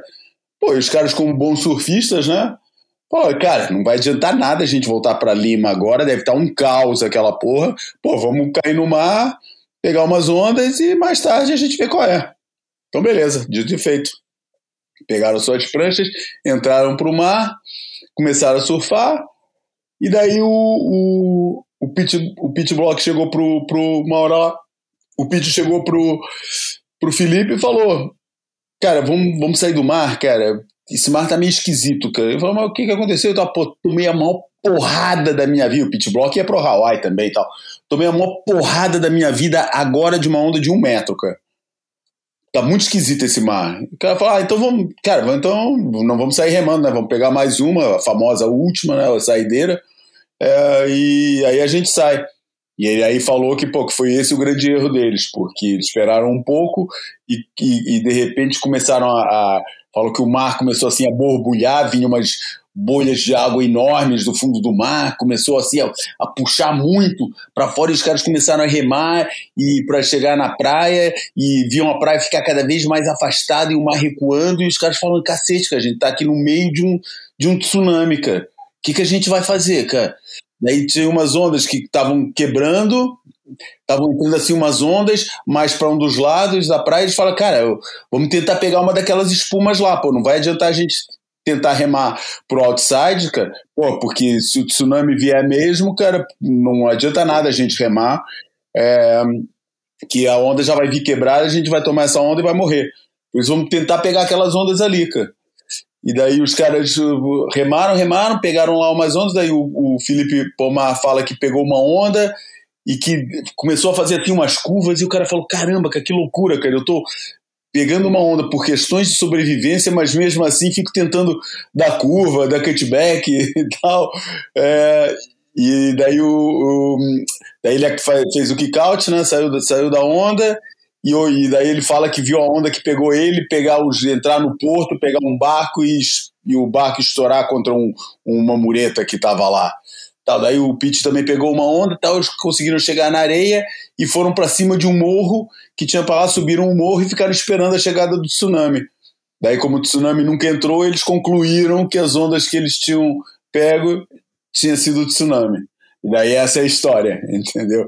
Claro contada com muito mais detalhes, com uma coisa muito mais romanceada e tal, não sei o quê, mas a história é essa que eu li a primeira vez numa edição da Surfing, é, com ou da Surfer, não lembro, que era só assim com o, o, tema da edição era, era grandes histórias de surf e essa história aparece escrita pelo Derek Hind como a melhor história de surf jamais contada. E eu acho mesmo, acho uma história do cacete, cara. Acho, né? acho uma história é fascinante e, e, e, acho muito legal. Agora, pode ser um tremendo de um caô, esse pode. Não, e o Felipe Pomar é um cara conhecido, primeiro porque ele parece, parecia é, boa pinta e tal, ele parecia com o famoso galã latino, Ricardo Montalbán, esse tipo de, de, de galã latino. E ele tinha um certo orgulho. Eu conheci, ele já devia ter 60 e poucos anos, surfando uma onda que para mim era uma onda fantástica. E ele, de cima, assim, do, do, do pódio que ele se colocava o tempo todo, ele falou: essa onda é uma onda que eu pegarei de novo quando eu tiver mais de 80 anos. Mas para mim aquela onda era uma onda espetacular, estava encantado com a onda. E ele, é, com aquele. É, com aquele bronzeado típico mesmo de, de galã latino-americano de Hollywood. E que sempre com camisa florida, short florido, forte pra cacete, um touro de forte. E E o Felipe Pomar, como vários desses caras, é um desses camaradas com um ego gigantesco. E é gigantesco assim, como é, do tamanho da, dessa história que ele conta. Inclusive, em 2020, o, o Matt Walsh, num dos Sunday Joints, que é o e-mail que ele envia para os assinantes e simpatizantes do, da Enciclopédia do Surf, ele mandou em outubro do, do, de 2020 uma história sobre o Felipe Pomar, dizendo que em 2007, quando ele ainda estava fazendo as pesquisas da história do surf, que ele lançou depois, o Felipe Pomar convidou ele para ir ao Peru, porque ele queria mostrar algumas coisas relacionadas à história do surf. E disse que durante o tempo que ele ficou lá, o Felipe Pomar se referia todos os dias, pelo menos uma vez por dia, àquela aventura que a gente referenciou semana passada do Thor Heyerdahl, é, da famosa expedição Contique, querendo provar para o Matt Walsh que o surf, na verdade, tinha sido é, originado no Peru e não no Havaí e nem na Polinésia, porque a, a migração era feita de do, do, é, do leste para o oeste, não do oeste para o leste, como eles é, julgaram. Eu conheço, eu conheço, bem essa história, é, é a união. Do sul para o norte, em vez de norte para o né? Não, é, é, a união de dois, de dois fatores. Um é os cabalitos de Totora, não é? Que provavelmente terá sido uma das formas mais rudimentares de, de, de, de correr ondas, de pegar ondas, né? É, que já era usado há muitos anos, há, mu há milênios. Pelo, 3 mil pelo, anos, né? É. é e, e, e, que tinha essa relação utilitária, né? A gente conhece o, aquelas imagens dos breaks é, no Peru, que pô, as ondas vêm rolando desde lá de muito fora e tal, e realmente os caras deviam usar, devia ser muito útil o cabalito de Totora para os pescadores voltarem, é, com o fato de a corrente, da, da, correnteza de Humboldt, que é uma corrente que se origina na Antártica, percorre toda a costa é, da, da, costa oeste é, sul-americana e quando faz a curva do Peru, quando chega lá em cima e, a, e o continente sul-americano faz aquele faz aquela guinada, né? É, joga para o meio, joga essa corrente joga para o meio do Pacífico. É, e daí o cara somou o, o hábito milenar dos cabalitos de Totora com a, as origens então misteriosas da, da, colonização dos mares, das ilhas do Mar do Sul, da colonização polinésia, para dizer que a origem desses povos polinésios tinha sido do Peru, aproveitando a corrente de Humboldt. O que o Thor Heyerdahl, da, da, da, da, expedição Contique e seus colegas noruegueses fizeram foi reconstruir uma jangada seguindo o máximo de informação que eles conseguiram recolher sobre os processos dos, dos povos pré-incas é, de, de, construir jangadas, usaram, foram no meio da floresta recolher a, a, os troncos que serviram de base para a jangada e se jogaram no mar para ver onde é que, onde é que com, com, com, formas de navegação muito rudimentares, onde é que eles iam parar e sim, foram parar é, numa ilha no, no Tahiti. É, e daí concluíram mas hoje em dia, isso foi nos anos 40, hoje em dia, com análises de DNA e com essas coisas, já se provou que essa teoria não cola, não, não, não, não, a conta não fecha. Não tem nada a ver o DNA que eles acharam no, dos povos originais polinésios com os DNAs dos incas, por isso essa teoria já caiu. Mas não deixa de ser uma teoria interessante e acredito que um cara como Philip Pomar, né, que né, queira fazer disso e embandeirar esse assunto como. Mas, pô, o surf que. Surf como a gente conhece, cara. Pô, hoje em dia a gente já sabe, cara. Tinha gente brincando com ondas, deslizando com madeiras na costa, na costa africana. Tem relatos disso nos, nos diários de bordo dos navegadores portugueses, do, do, na costa africana, sem nenhuma ligação qualquer que fosse com, com, com a Polinésia ou com o que se passava no Pacífico, eles também brincavam com troncos de ave, com pedaços de madeira para deslizar nas ondas e tal. Mas o surf, como a gente conhece, cara, e, e, o que deu origem ao que a gente conhece, porra, é Polinésia, não tem, não tem jeito, cara. Não, não, não vem com conversa, não, porque é, é isso mesmo.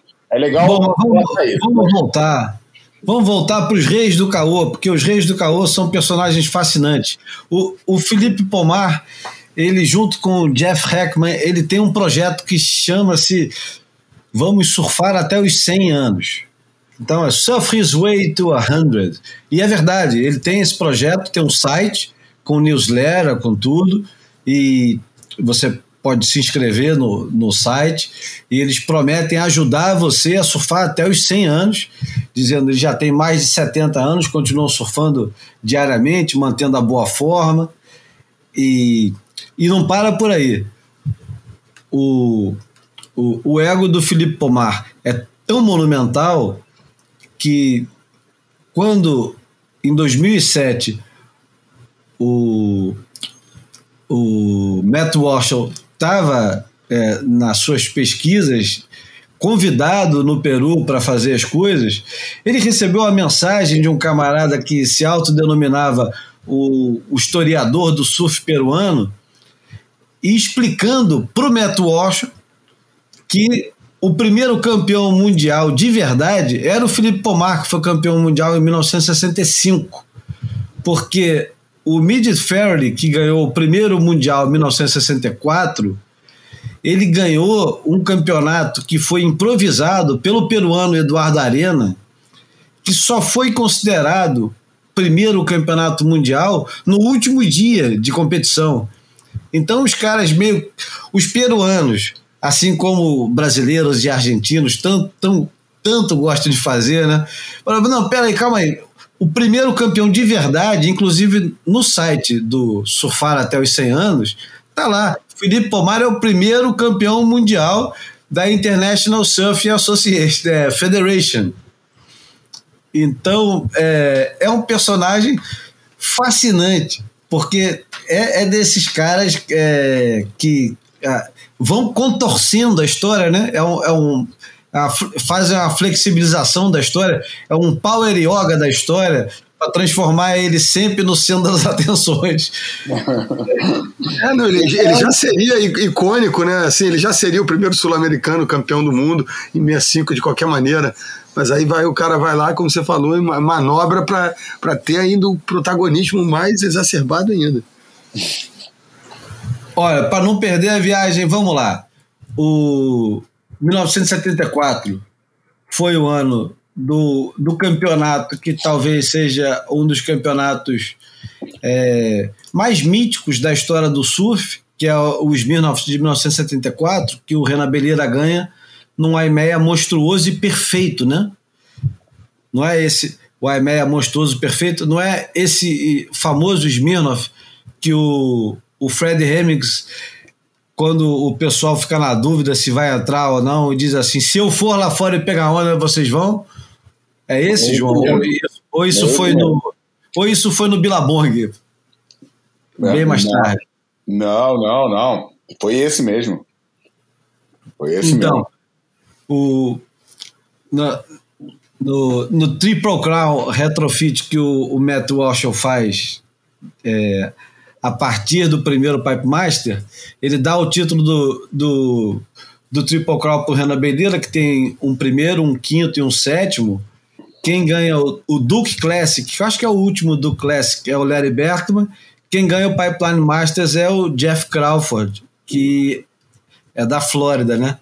Mas o, o mais legal dessa história primeiro, toda. Primeiro de uma longa tradição de surfistas da Flórida ganhando o Pipe Masters, né? Exato. É.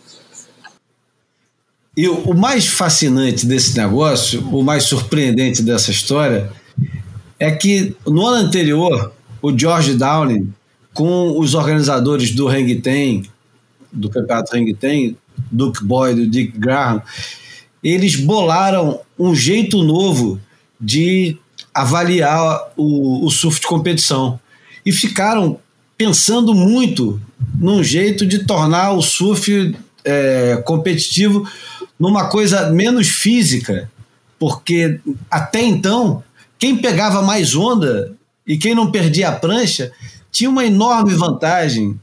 Então, no Mar Grande, no Havaí, quem não perdia a prancha. Não era pré-cordinha, né? É. é, a chance de, de ganhar já aumentava absurdos, porque no mar que nem Sunset, o cara que perdia a prancha, ele já perdia meia hora. E eu acho que não tinha números de onda é, ainda pré-estabelecido e toda manobra valia pontos. E eles começaram a quebrar esse negócio num sistema novo de, de manobra que ficou conhecido, é o primeiro né, de todos, que ficou conhecido por é, pontos por manobra. E o, o total, não sei se vocês sabem disso, o total era de 160 pontos. Tinha. Eu, eu vou ler aqui como tá na época do, do, do Bells de 1973.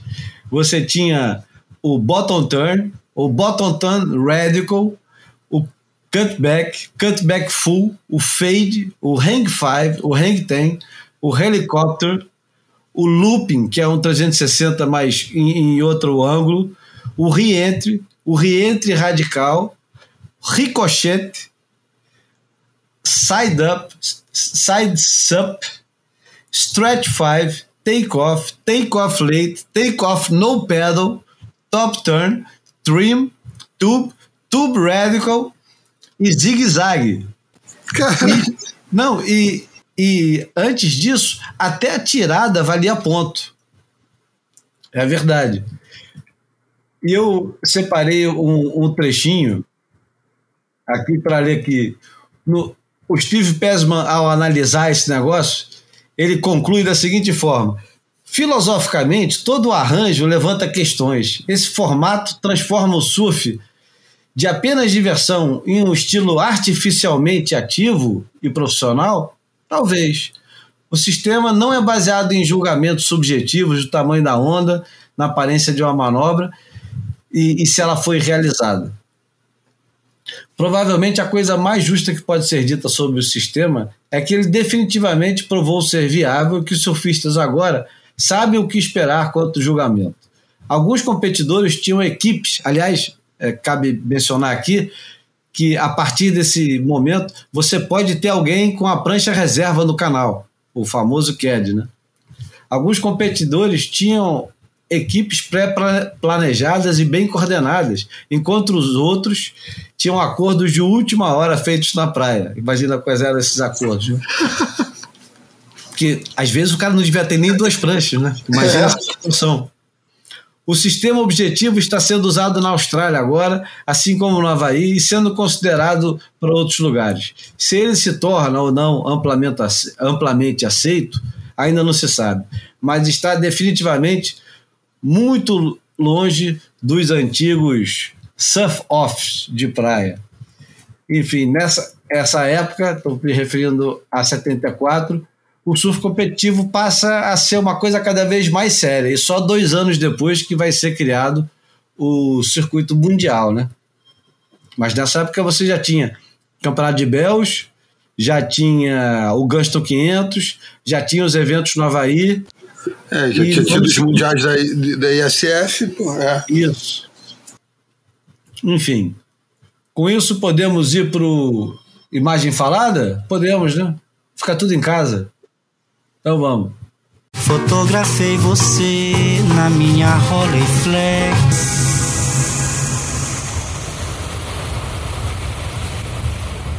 O Imagem Falada de hoje é uma homenagem, mais uma vez, ao Art Brewer, que faleceu semana passada. A gente fez há duas semanas uma homenagem a ele e um pedido também para ajudá-lo a pagar as contas de, hospitalares que estavam altíssimas, ele não estava conseguindo aguentar o peso das contas. E o Art Brewer finalmente se foi, infelizmente, e deixou uma obra inestimável que, segundo é, muitos dos apaixonados pelo, pelo surf, é possivelmente a mais importante obra de registro fotográfico do surf é, contando com todo mundo. Ele, como lembrou várias contas de Instagram, Joel Tudo, Matt Warshall e mais um monte de gente, o Art Brewer ele surge no cenário do surf exatamente quando o maior fotógrafo de então, que era o Ron Stoner, começa a se afastar e começa a ter problemas sérios que ele tinha de saúde mental. E, e o Art Brewer começa a ocupar esse espaço que se abria. E muito influenciado por, pelo Ron Stoner. E o João vai saber falar melhor do que eu. O, o Art Brewer começa a, a trabalhar uma certa composição de fotografia que na época ainda não era tão comum e que hoje é super normal, porque todo mundo se afasta um pouco é, para fazer uma fotografia que abrange mais o, o, o, ambiente em torno da onda, não apenas a onda. A, a, fotografia de surf sempre foi muito focada no surfista ou apenas na onda, e de repente vem um cara e começa a querer olhar tudo que está em volta e colocar tudo isso no mesmo quadro. O, o Ron Stoner, como o Matt Walsh é, bem pontua no texto que ele faz introduzindo o, o perfil do Art Brewer, ele tem cinco anos de domínio completo do, da fotografia de surf, enquanto o Art Brewer vai ter 50 anos. Ele vai é, não dominar de forma absoluta, mas ele vai ser um dos um, um dos reis da fotografia de surf, junto com Jeff Divine e com é, sei lá, Warren Buster e, e, tanta gente, Leroy Grannis, mas o Leroy Grannis não vai tão longe assim, né? Ele começa muito antes, mas não vai também tanto tempo depois. O Art Brewer tem uma, uma, uma obra riquíssima e que não é, se limita a, a registrar só o surf em si, mas registrar os personagens, registrar o ambiente. E a imagem escolhida de hoje é uma, uma das imagens que o Surfer Journal também pré-selecionou, é o Walt Chapman, o, dropando uma onda em pipe, começando o drop, a onda linda, deve ser um final de tarde, porque a luz lá fora está completamente estourada e ele começa o drop com uma prancha que era o símbolo do Old Chapman, uma, uma ganzeira vermelha grande e a base aberta. Enfim, eu vou, vou deixar o, o, Bruno falar um pouquinho e depois o João fala. Vamos lá. Cara, a foto do Old Chapman é uma foto maravilhosa pela, pela, pela, pela luz, principalmente, pelo momento captado. Né? É, a foto está num, num, num contraluz maravilhoso e, e mostra o, a, a, aquela fase de conquista, mas ao mesmo tempo de, de descoberta do que, que é surfar uma onda tão diferente de tudo aquilo que os surfistas tinham feito até então. É, é, o tipo de linhas que ela, que ela exigia, o tipo de, de, de abordagem, de, de decisão que aquela onda exigia, pô, não tinha paralelo no mundo do surf até aquela época. E eu acho que essa foto representa muito bem, tanto por um lado, a, o início dessa conquista, e o, e o Al Chapman foi um dos primeiros surfistas a, a, a, a considerar eu, eu, eu olho para esse approach dessa época e falar dominar a onda acho muito, muito abusivo. É, eles provavelmente diriam isso, com que a gente viu, com que, como a, gente, a forma como a gente se, se habituou a ver a onda é, hoje em dia é, é nos obriga a, a, outro tipo de, de viagem, ou a outro tipo de, de avaliação. É, mas tudo bem, o Al Chapman foi um dos caras que realmente começou a puxar os limites na onda. E puxar os limites dessa onda é exatamente aquilo que a gente vê aqui, né? A onda parece que está tendo ali, que está sofrendo uma pequena ação de backwash, que às vezes acontece lá também. É, batendo ali e que criou aquele brilho de transparência ali na, na, na zona toda, da, da, naquele terço superior da onda, que bota ele num perfeito contraluz. Ele está com, as, com os pés porra, fincados naquela prancha que parece um. Essas pranchas dessa época parecem uns caiaques mal amanhados, cara. e eram as pranchas que eram consideradas, né? Pô, tinha o wide point bem lá na frente, um pin super puxado atrás, que era a forma que eles, na época da, da, né, da, da, da single fin, da monoquilha, eles, eles desenvolveram para conseguir aguentar aquela, aquela força e aquela curvatura e aquela necessidade de segurar a parede. E, e parece que está tudo bem, parece que ele ali está preparado para para completar o drop, mas tem uma coisa, tem ali um elemento de, de proximidade do desastre que eu gosto muito. A gente tanto vê ele completar, eu pelo menos quando olho para essa foto, eu tanto vejo ele completar e dá para ver pelo rastro da onda e pelo momento que a onda tá, que ele entrou bem cedo na onda, mas que, pô, essa onda é muito rápida e que mal ele, mesmo tendo entrado tão cedo, ela se prepara para jogar para frente e se sente nessa fotografia tanto o sucesso quanto o iminente desastre. É, não dá para falar o que, que, o que, que aconteceu. É, e, eu, e, eu gosto muito de, desse do, do momento que está capturado aqui. Não sei se é a melhor foto do, do, do, Art Brewer, não sei se é a mais icônica, provavelmente não é.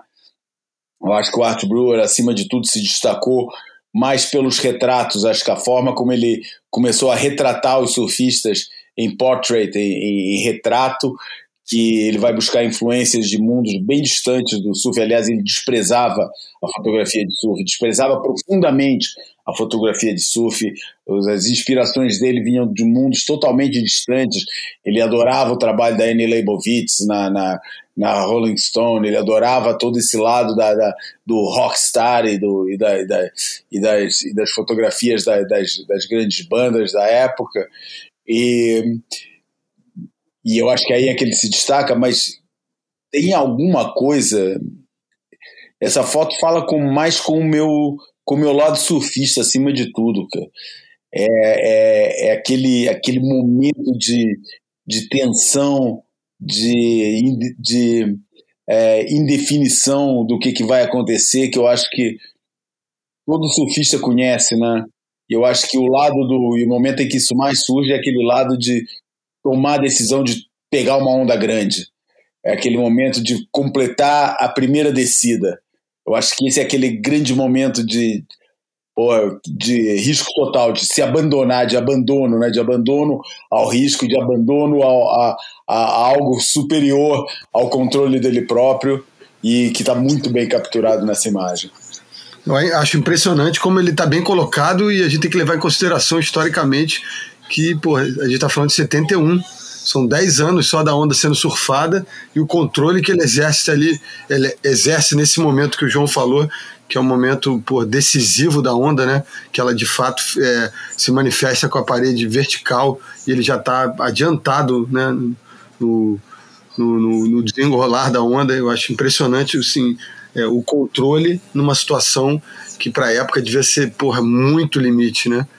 Eu acho legal a, a, a nota do, da foto também, de citar que, que o James Jones e o, e o Sam Rock eram os caras que chegaram com ele mais cedo nesse swell que estava perfeito, os caras marcando que era o melhor que Pipe podia proporcionar ali a essa altura. Mas agora voltando só um pouco para o Art Brewer, né, que eu acho que a ocasião da, da, da, morte dele vai é maior do que um, uma imagem falada sobre uma imagem particular, né, cara? É uma perda grande, cara, é uma perda enorme. Talvez junto com o John Siverson, quase que eu diria que para ao nível da cultura do surf, é a maior perda que a gente teve nos, na última década. E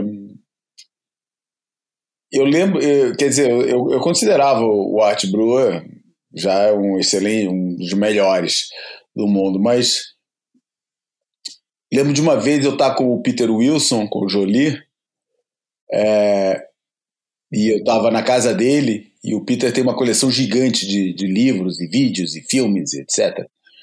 É, e eu estava olhando o livro do Tom Servais, da série da série Masters of Surf Photography do Surfer Journal. E o, eu estava olhando o livro, né, porque o Tom, a gente tinha acabado de estar com o Tom na praia nesse dia, fotografando lá em, em, em Diba, em, em Duramba. É, eu tinha conhecido o Tom nesse dia com o Peter, e a gente até tinha combinado de, de dele jantar lá em casa e tal. E daí, porra, peguei o livro, aproveitei o livro, pô, deixa eu dar uma olhada aqui no livro dele. E o Peter puxa o livro do Art Brewer e fala: Esse aqui é o livro que você tem que olhar. Esse aqui é o livro que é. E eu ver aquele tipo de referência, de reverência por parte de um fotógrafo já veterano, né, que nem o Peter Wilson, para outro cara que, apesar de não ser exatamente contemporâneo, Peter é um pouquinho mais novo, é, me espantou. Falei, caramba, cara, não estava esperando esse tipo de reverência, né? principalmente que o Peter é bem sarcástico, gosta de sacanear e tal. E, e, e, e, me chamou atenção, cara. Eu falei, pô, deixa eu olhar melhor o, o trabalho do, do cara. E, e, realmente é um cara, porra, fora de série na abordagem que ele faz da fotografia. É, como eu falei, o que distingue para mim ele mesmo, foto de surf é foto de surf, mais estilo, menos estilo, é, tudo bem, cada um deles teve a sua importância na evolução, Ron Stoner e tal, depois o enquadramento aberto, essas coisas todas. Pô, o Jeff Divine, para mim, é, é, é, de captar surf surf, eu acho que ele é o, é o melhor mesmo. Mas acaba sendo tudo muito coisas muito parecidas. Acho que o que distingue mesmo o Art Brewer é o trabalho de, de, de, de portrait, de, de retrato. É, e, e, realmente eu, eu, olhei ali e falei, cara, esse cara tá num, num, num, plano diferente. Me chocou a nível pessoal. Eu não sei se eu falei isso no Boia passado, fiz a referência às fotografias que ele fez com o Rory Russell aqui. Não sei se eu mencionei isso. Mas não, então tá me chocou a nível pessoal um pouco, é, é, um pouco não bastante, essa, essa moto do, do Art Brewer, porque eu, eu, eu troquei bastante mensagens com ele no começo desse ano. Eu volta e meia perguntava para ele, ele publicou várias vezes, escrevi, eu publiquei várias fotos dele na, na Sur Portugal, várias, algumas. É, é, mas comunicava com ele assim com regular, pô, com as primeiras comunicações com o Art Brewer ainda foram na fase do fax. Depois foi e-mail e tal. É, nunca conheci, falei com ele brevemente uma vez no Hawaii, tipo, cumprimentamos e tal, é, ainda antes de, de, publicar material dele, acho, acho, que foi depois de, de, de, falar com ele muito brevemente em Sunset, é, e, e, que eu depois encomendei foto, foto com ele.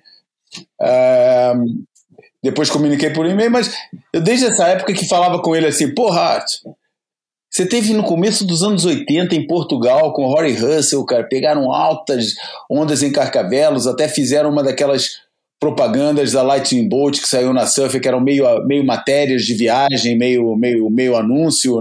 Quer dizer, era um anúncio, totalmente anúncio, porque era a contracapa da revista, mas o, o formato do anúncio era assim, matéria de viagem. É, e teve uma que era o da Portuguese Pipeline e tal, com umas fotos do Rory Russell. Pô, cadê essas fotos, cara? Eu falo, ih, caceta, essas fotos estão perdidas lá no, na parte do meu arquivo que eu nunca cheguei a organizar, uma hora eu vejo. Então, assim, muito de vez em quando eu gostava de mandar um e-mail para ele, saber se estava tudo bem, beleza e tal. E aquelas fotos, e aquelas fotos. E daí, esse ano, depois de vários anos, né, é, é, pelo menos uns quase 10 anos sem, sem falar no assunto e sem falar com ele, claro. É, resolvi mandar um e-mail, pô, Rat, aí, beleza, tá tudo bem e tal, não sei o quê. Pô, e aquelas fotos? E o cara falou, me dá uns dias. E passado um, uma semana mais ou menos, me retorna um e-mail falando, João, achei as fotos. E falei, puta, não acredito, cara, achou essas fotos, cara, porra. É, é, eu achei, vou, vou, vou, vou escanear, vou preparar isso tudo e não sei o que. Eu falei, é, mas pode levar um tempo. Eu falei, cara, me manda só um, umas, um scan de má qualidade, só para eu ver que eu tenho tanta curiosidade para ver essas fotos e tal. Ah, vou fazer isso e vou te mandar em, em, dois dias. Eu falei, beleza, depois você trata delas e eu vou te pedir as fotos quando eu precisar. Cara, nem ele mandou, eu esqueci que ele ia mandar. E agora é isso, cara. E agora não sei se alguma vez vou ver essas fotos, não sei quem é que vai tomar conta do espólio dele. É, vou ter que tentar me informar sobre isso, para tentar entender se alguém vai tomar conta daquilo, porque deve estar tá fácil de achar, porque ele realmente falou que achou, talvez com algum com algum, é, alguma pesquisa no, no, no, computador dele seja possível encontrar esse material, enfim, não sei, não sei, mas foi essa notícia me deu aquela agonia, ao mesmo tempo por um grande ícone da cultura do surf é, ter, ter, ter desaparecido, mas também aquela angústia de, porra, por que, que eu não pedi as fotos na hora, cara? Porra, por que, que eu falei, deixei para depois, cara? Devia ter pedido essas fotos logo. Enfim, agora vamos, vamos é, falar. Bom, e quem quiser saber, claro, a gente já, ainda não falou no assunto durante esse boia, mas claro que vocês vão poder fazer, ver esse anúncio da Lightning Bolt com o Portuguese Pipeline no boiapodcast.com. Manda para mim que eu coloco, não esquece. É que é fácil esquecer, né? Não, não, não esquece não. Aliás, o, o, que não é fácil de esquecer é o seguinte: eu falei alguns álbuns de 1974 e o João estava aproveitando o intervalo para jantar, que ninguém é de ferro. Mas tem um álbum de 1974 que é barra pesadíssima. E qualquer eleição com votação, lista, essas coisas que o pessoal adora para cometer injustiças, o Tábua de Esmeraldas do Tábua de Esmeralda, não é de Esmeraldas, é Tábua de Esmeralda, no singular, não é no plural, do Jorge Ben, é, ele está sempre lá. E eu vou te falar, se tivesse uma eleição séria de melhores álbuns da história, ele estaria junto. Ele estaria ali, eu, eu não sei, é quase, eu, eu arrisco dizer que é quase o nosso Pet Sounds, o, o Sgt. Pepper. É uma coisa dessa magnitude. O, o Tava de Esmeralda é um, é um álbum que, para começar, não tem música ruim. E as músicas boas são tão boas que o tempo, o tempo não, não, não, não magoa nada, né? A, a, eu ia eu, falar magnitude, mas eu já usei a magnitude, mas enfim. Não, não, é, é sublime. Só para dizer. É sinistro. A turma do Mangue Beat reverenciava esse disco pra caramba e, e até a galera, a cariocada do, que, que convencionou se chamar aqui mais dos anos 90 pro final, que era a Ramp Family, que tinha Planet Ramp, Rapa e o caramba. É, é, esse disco era, era digno de adoração, tanto do, da galera do Mangue Beat quanto da galera da Ramp Family. A quantidade de, de músicas grudentas que tem nesse disco é uma coisa absurda. Minha teimosia, minha teimosia uma arma para te conquistar. Quem não namorou e gravou essa música para namorada ou mandou, é porque não, não, não mergulhou tão, tão fundo. É, zumbi, que é completamente diferente e que. É, porra, é, sabe qual é a minha música predileta desse disco? É um riffzinho de guitarra que que eu não acredito que nunca ninguém pegou isso para fazer um hit eletrônico, que é Namorado da Viúva. Que fica só ele mandando Namorado da Viúva e a guitarrinha junto. Mas o disco é recheado, alquimistas estão chegando, os homens da gravata florida, que o, o, o, o Mundo Livre fez uma fez, fez uma versão, né? Errar e Humano Oeste, Menina Mulher da Pele Preta, Eu Vou Torcer, Magnólia, Brother. Nossa, é esculacho, né? Outro álbum desse ano também é o Tá Pensando Que Eu Sou Loki, do Arnaldo Batista. É. Barra... É chama Loki só. É, Tá Pensando Que Eu Sou Loki é, é o nome da é, música. Nome né? da, é, é, a letra, né? É. é. Chama Loki só. E pronto, acho que a gente pode ir pro, pro Almanac, porque o, o Almanac vai ser direto emendado na música de encerramento, né?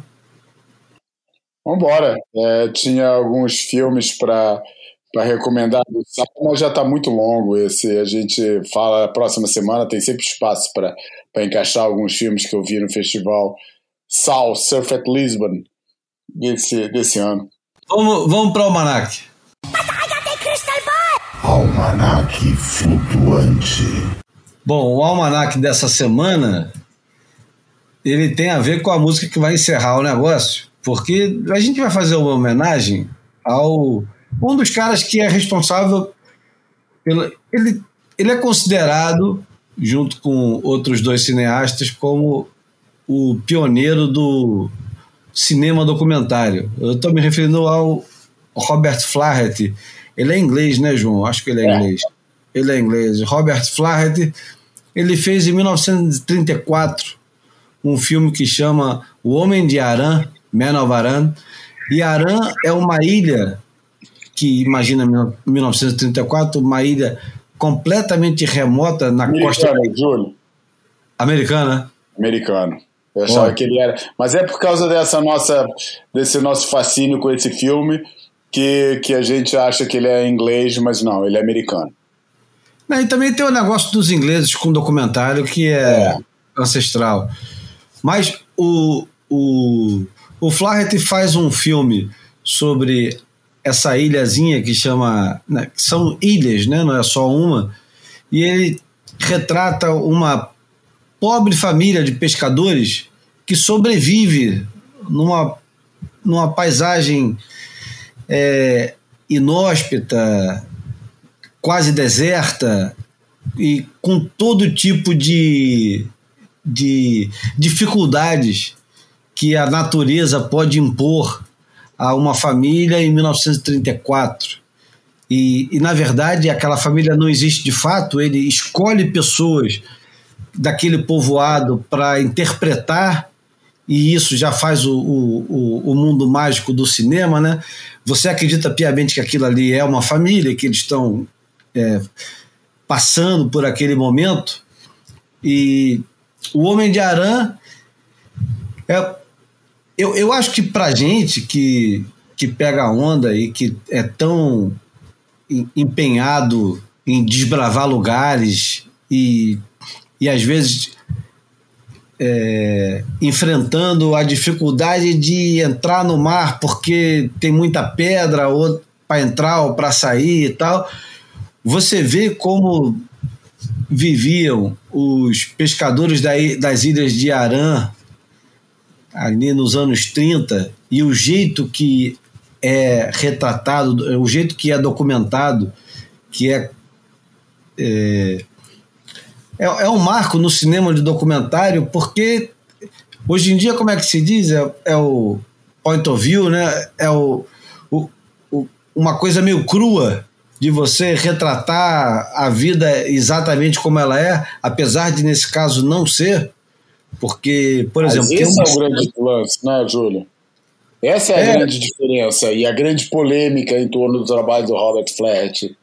Ele, por um lado, é, por um lado, ele, ele é, criou uma estética é, de, de, de, de, filmar os documentários, é, de embelezamento da coisa, do plano bonito.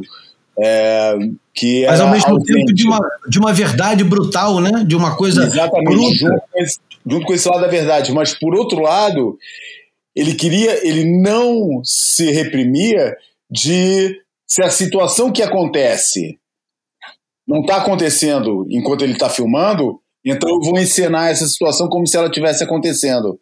Aquela família que não existe no concreto, existe no abstrato. Ou seja, o que ele faz ali é usar pessoas para ilustrar um conceito que é real, mesmo que aquelas pessoas não representem esse real. E essa é a grande polêmica, e esse foi o grande o grande é, é, avanço do Robert Flaherty na forma de fazer o cinema documental. Ele não estava preso a que tudo que ele tivesse filmando fosse realidade. A realidade era a história que ele estava contando, mais do que as imagens que ele estava mostrando. E é impressionante que ele é, retrata um, uma prática que já não existia mais há mais de 90 anos, que é a pesca de tubarão, só que é o, o é o tubarão-baleia, que é um tubarão não. gigantesco. Não, né? não, não, tubarão-frade. Ah, é tubarão-frade? Eu achei que era é, baleia é aquele lá. É o, segundo, é o segundo maior tubarão é, depois do, do baleia. E eles vão. Eles vão. Ele, ele retrata a pesca do tubarão, ele retrata, ele retrata uma, uma vida que parece muito crua e muito dura. E, e enfim, é, é o marco do, do cinema document, documental. Do, documental E acho que é, todo mundo que gosta de natureza, de surf e, e, quer descobrir um pouquinho mais como é que se vivia nessa, nessa época, num lugar frio, distante, é, duro, né? Um lugar todo pedregoso, né? É inóspito, né? É. Muito, completamente. E, e cheio de onda, para tudo quanto é lado. Onda, o, ondas porrando as pedras em tudo quanto é lugar da. Deve ter, da... Onda, deve ter onda boa de pegar lá, cara. Com certeza, cara. Ah, deve ser não, não muito longe de Mulangmore, lá. Mulang... É, mesmo, é, no mesmo, é, na mesma, é no mesmo meridiano ali, cara. é no mesmo meridiano. Mulangmore eu acho que é um pouco mais para baixo. É, não, é mais para cima. É, tô é. aqui vendo no, no Google Earth. Mulangmore é mais para cima. É, Mulangmore é bem lá para cima mesmo, cara. É, e, mas, mas, mas enfim, sim, é uma é, ilha, não é tão distante, né? É. Exatamente, não, deve estar tá por ali perto, cara. É. por ali perto.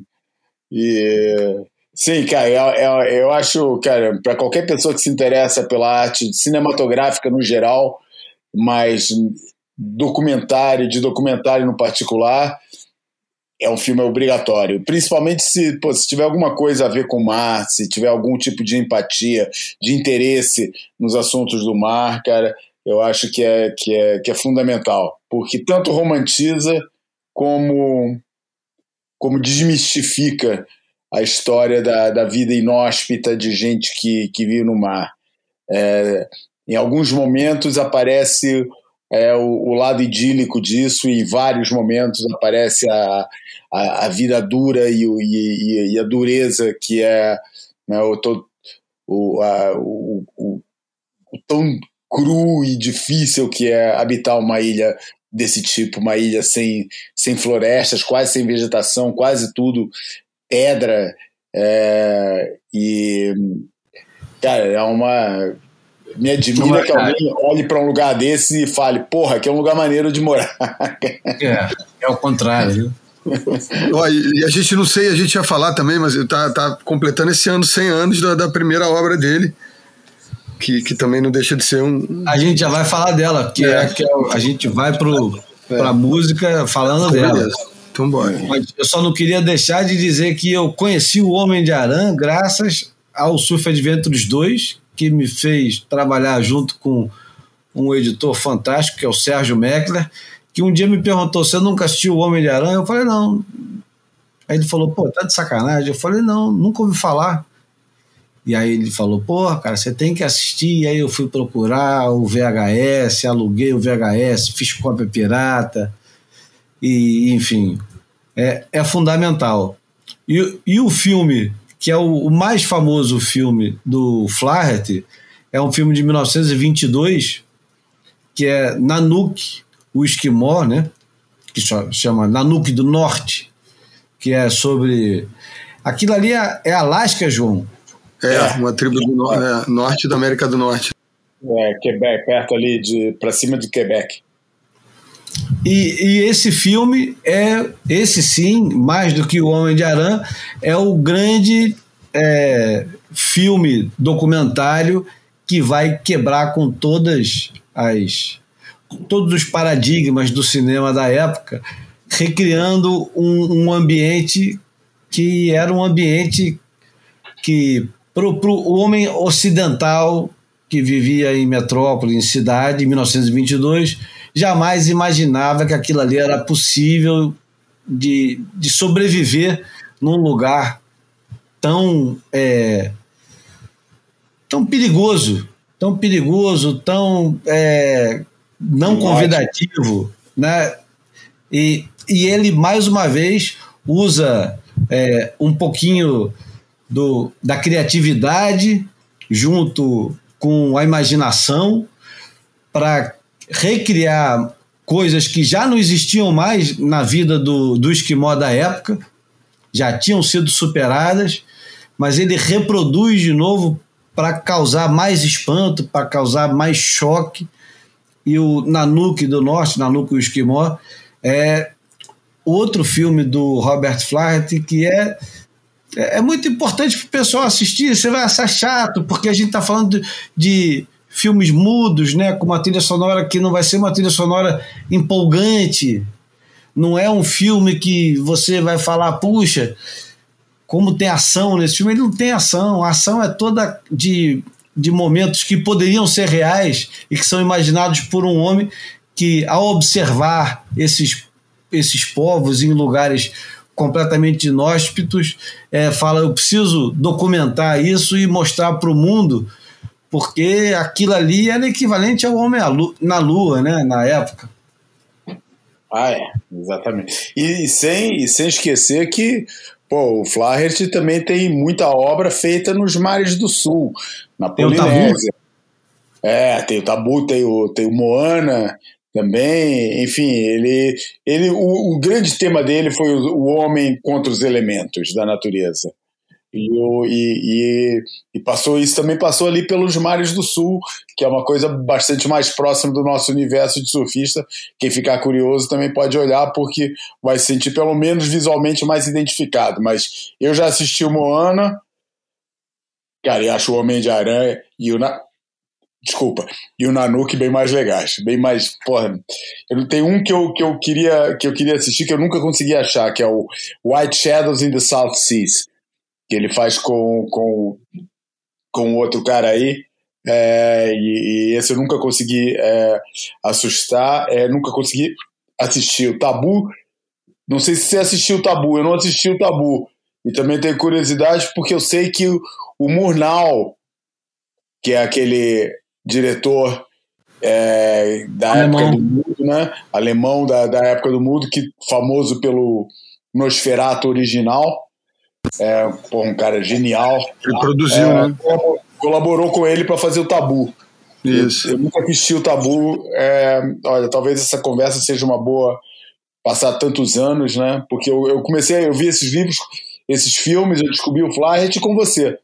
Você me mandou ou, ou, trouxe uma vez um DVD com o Homem de Aranha gravado e, e depois eu fui atrás e, e, e achei o achei o, o, o, ai como é que fala? O Nanook.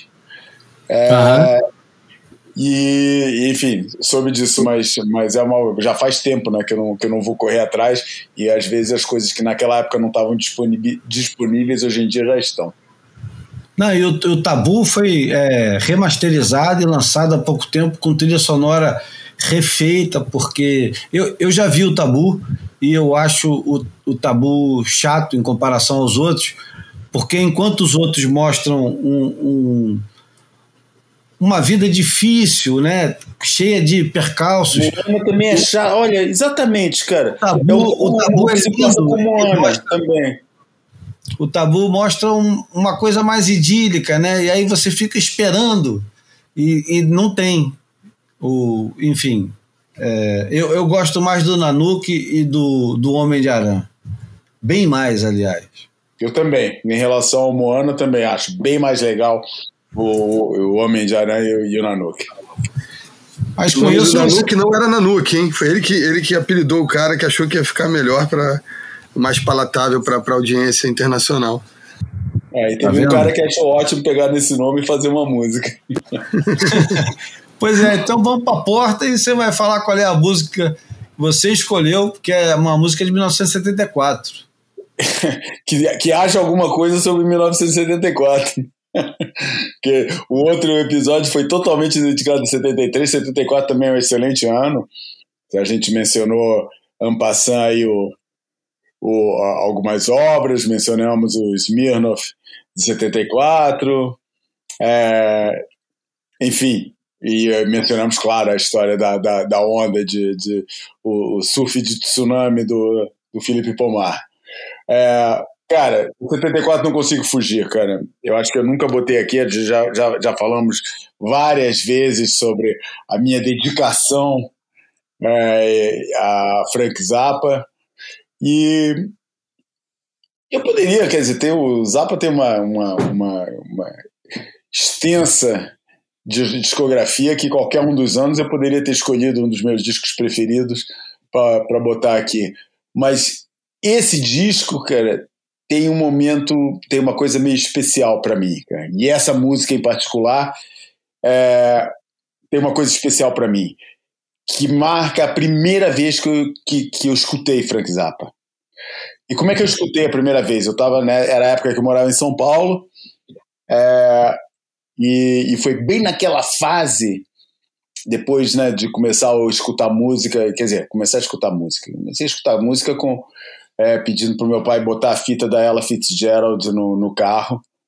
É, porque se não fosse ela Fitzgerald fazendo aqueles vocalizes incríveis dela, era Amália Rodrigues ou Maísa, ou que eu achava tudo um saco.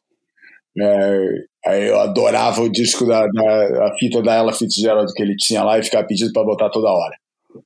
Mas é, por mim próprio, né, comecei influenciado pelos é, na época, né, o pessoal veio do, dos portugueses que vieram, for, vieram no pós a 25 de abril de 74 para o Brasil, eu tinha 10 anos, é, e, e, vinham de Portugal e falavam de Rolling Stones e tal, e me fascinava os Rolling Stones, aí comecei a escutar isso, depois entrei total na fase de disco music, pô, mergulhei, meu primeiro negócio na vida foi botar som em festa, nas festinhas que a gente dava, eu, eu e um amigo meu montamos um, um negócio de luz e som nas festas, com 14 anos, aí mergulhava, sabia tudo de disco music e tal, mas com o rock sempre ali acompanhando de lado, né, assim, em paralelo. É, e daí, é, em 1980, 81, comecei a descobrir outras coisas na vida, né, e comecei a virar totalmente pro rock de novo. E tava nessa fase de descoberta de Led Zeppelin, desse coisa toda, e de repente está um amigo meu, um dos poucos amigos, que tinha um amigo, um amigo meu que tinha um amigo que tinha carro. Naquela época ninguém tinha carro. Ah, e, e, esse meu amigo era, era um cara, pô, já tinha bombado, sei lá quantas vezes, e estava na minha turma, e tinha um amigo dele que foi buscar ele na escola, e eu paro lá, cara, e eu escuto um som naquele carro que eu falo, eu, eu lembro até hoje da sensação.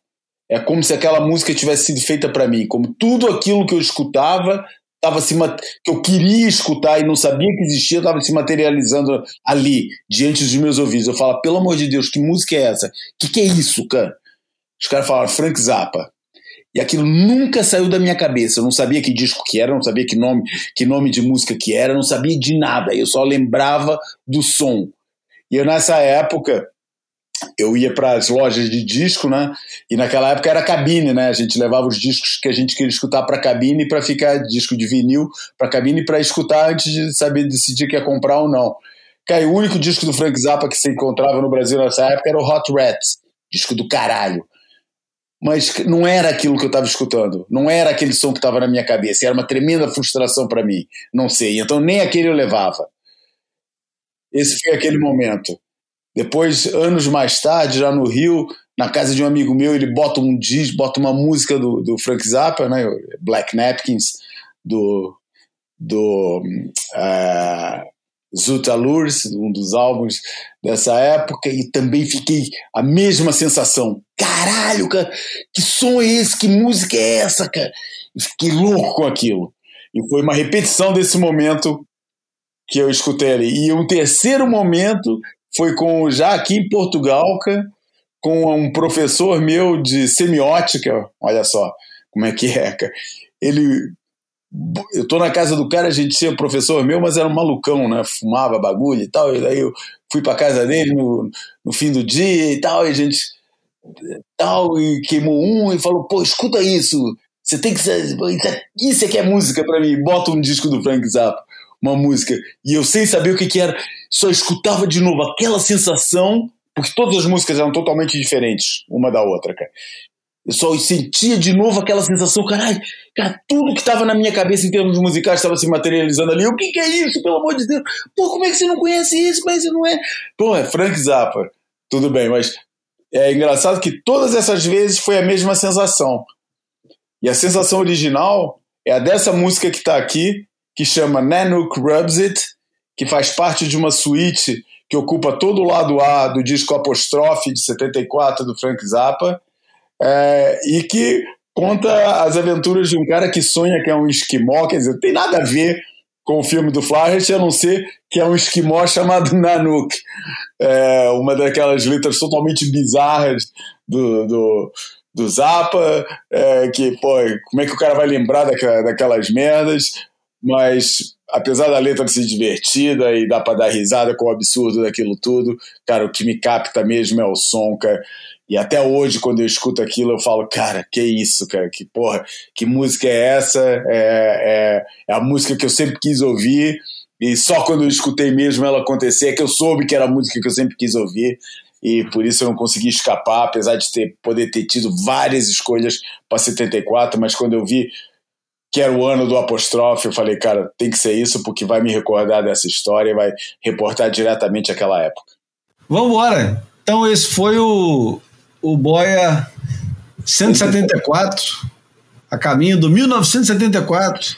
Só faltam mais. Aí faz as contas aí que eu não vou saber fazer. Bruno, já dormiu ou não? Não, tô aqui, tô aqui. Só, só viajando nessa, nessas experiências do João aí. Então, grande abraço, Bruno. Valeu. Hoje eu fiquei mais ouvinte aqui, cara. A pauta não, não tive tanto o que dizer, não. É. Não, mas o cão falou bastante. Exatamente. É, tá aqui ainda vou ter que sair com ela agora, meu irmão, que é hora, o passeio noturno é, é minha responsabilidade. Tá certo. Valeu, João, um abraço. Valeu, um abraço, galera. Semana que vem estamos aí de novo. E vamos com Nanook Rubs It, do Zappa. Right about that time, people, a fur trapper who was strictly from commercial.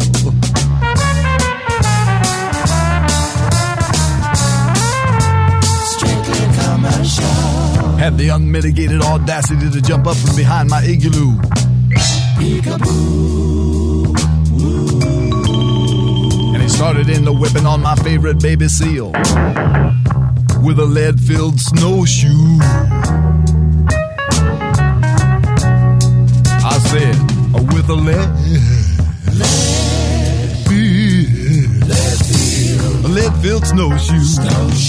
He said, peekaboo, with a lead, with a lead filled snowshoe. He said, peekaboo. He went right upside the head of my favorite baby seal. He went whap with a lead filled snowshoe and he hit him on the nose and he hit him on the fin and he.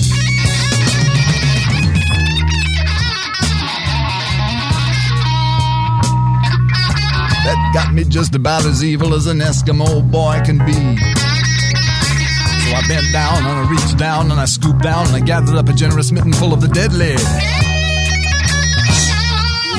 The deadly yellow snow from right there where the huskies go. Whereupon I proceeded to take that mitten full of the deadly yellow snow crystals and rub it all into his beady little eyes with a vigorous circular motion hitherto unknown to the people in this area, but destined to take the place of the mud shark in your mythology. Here it goes now, the circular motion, rub it.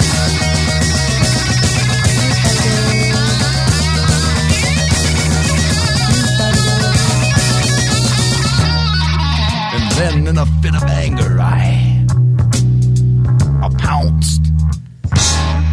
And I pounced again. Great googly moogly. I jumped up and down the chest of her. I injured the fur trapper. Well, he was very upset, as you can understand. And rightly so, because the deadly yellow snow crystals had deprived him of his sight.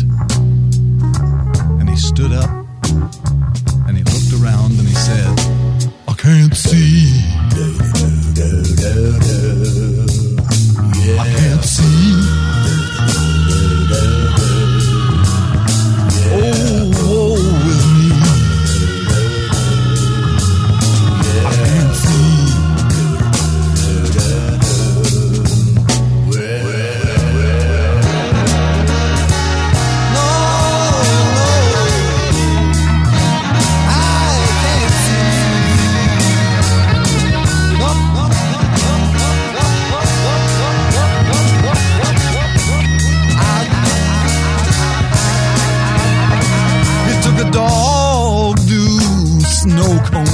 Stuffed it in my right eye. He took a dog to a snow cone and stuffed it in my other eye. And the husky wee wee, I mean the doggy wee wee, has blinded me. And I can't see temporarily. Well, the fur trapper stood there with his arms outstretched across the frozen white wasteland, trying to figure out what he's going to do about his deflicted eyes. And it was at that precise moment that he remembered an ancient Eskimo legend wherein it is written, on whatever it is that they write it on up there, that if anything bad ever happens to your eyes as a result of some sort of conflict with anyone named Nanook, the only way you can get it fixed up is to go trudging across the tundra, mile after mile. Trudging across the tundra, right down to the parish of St. Alfonso,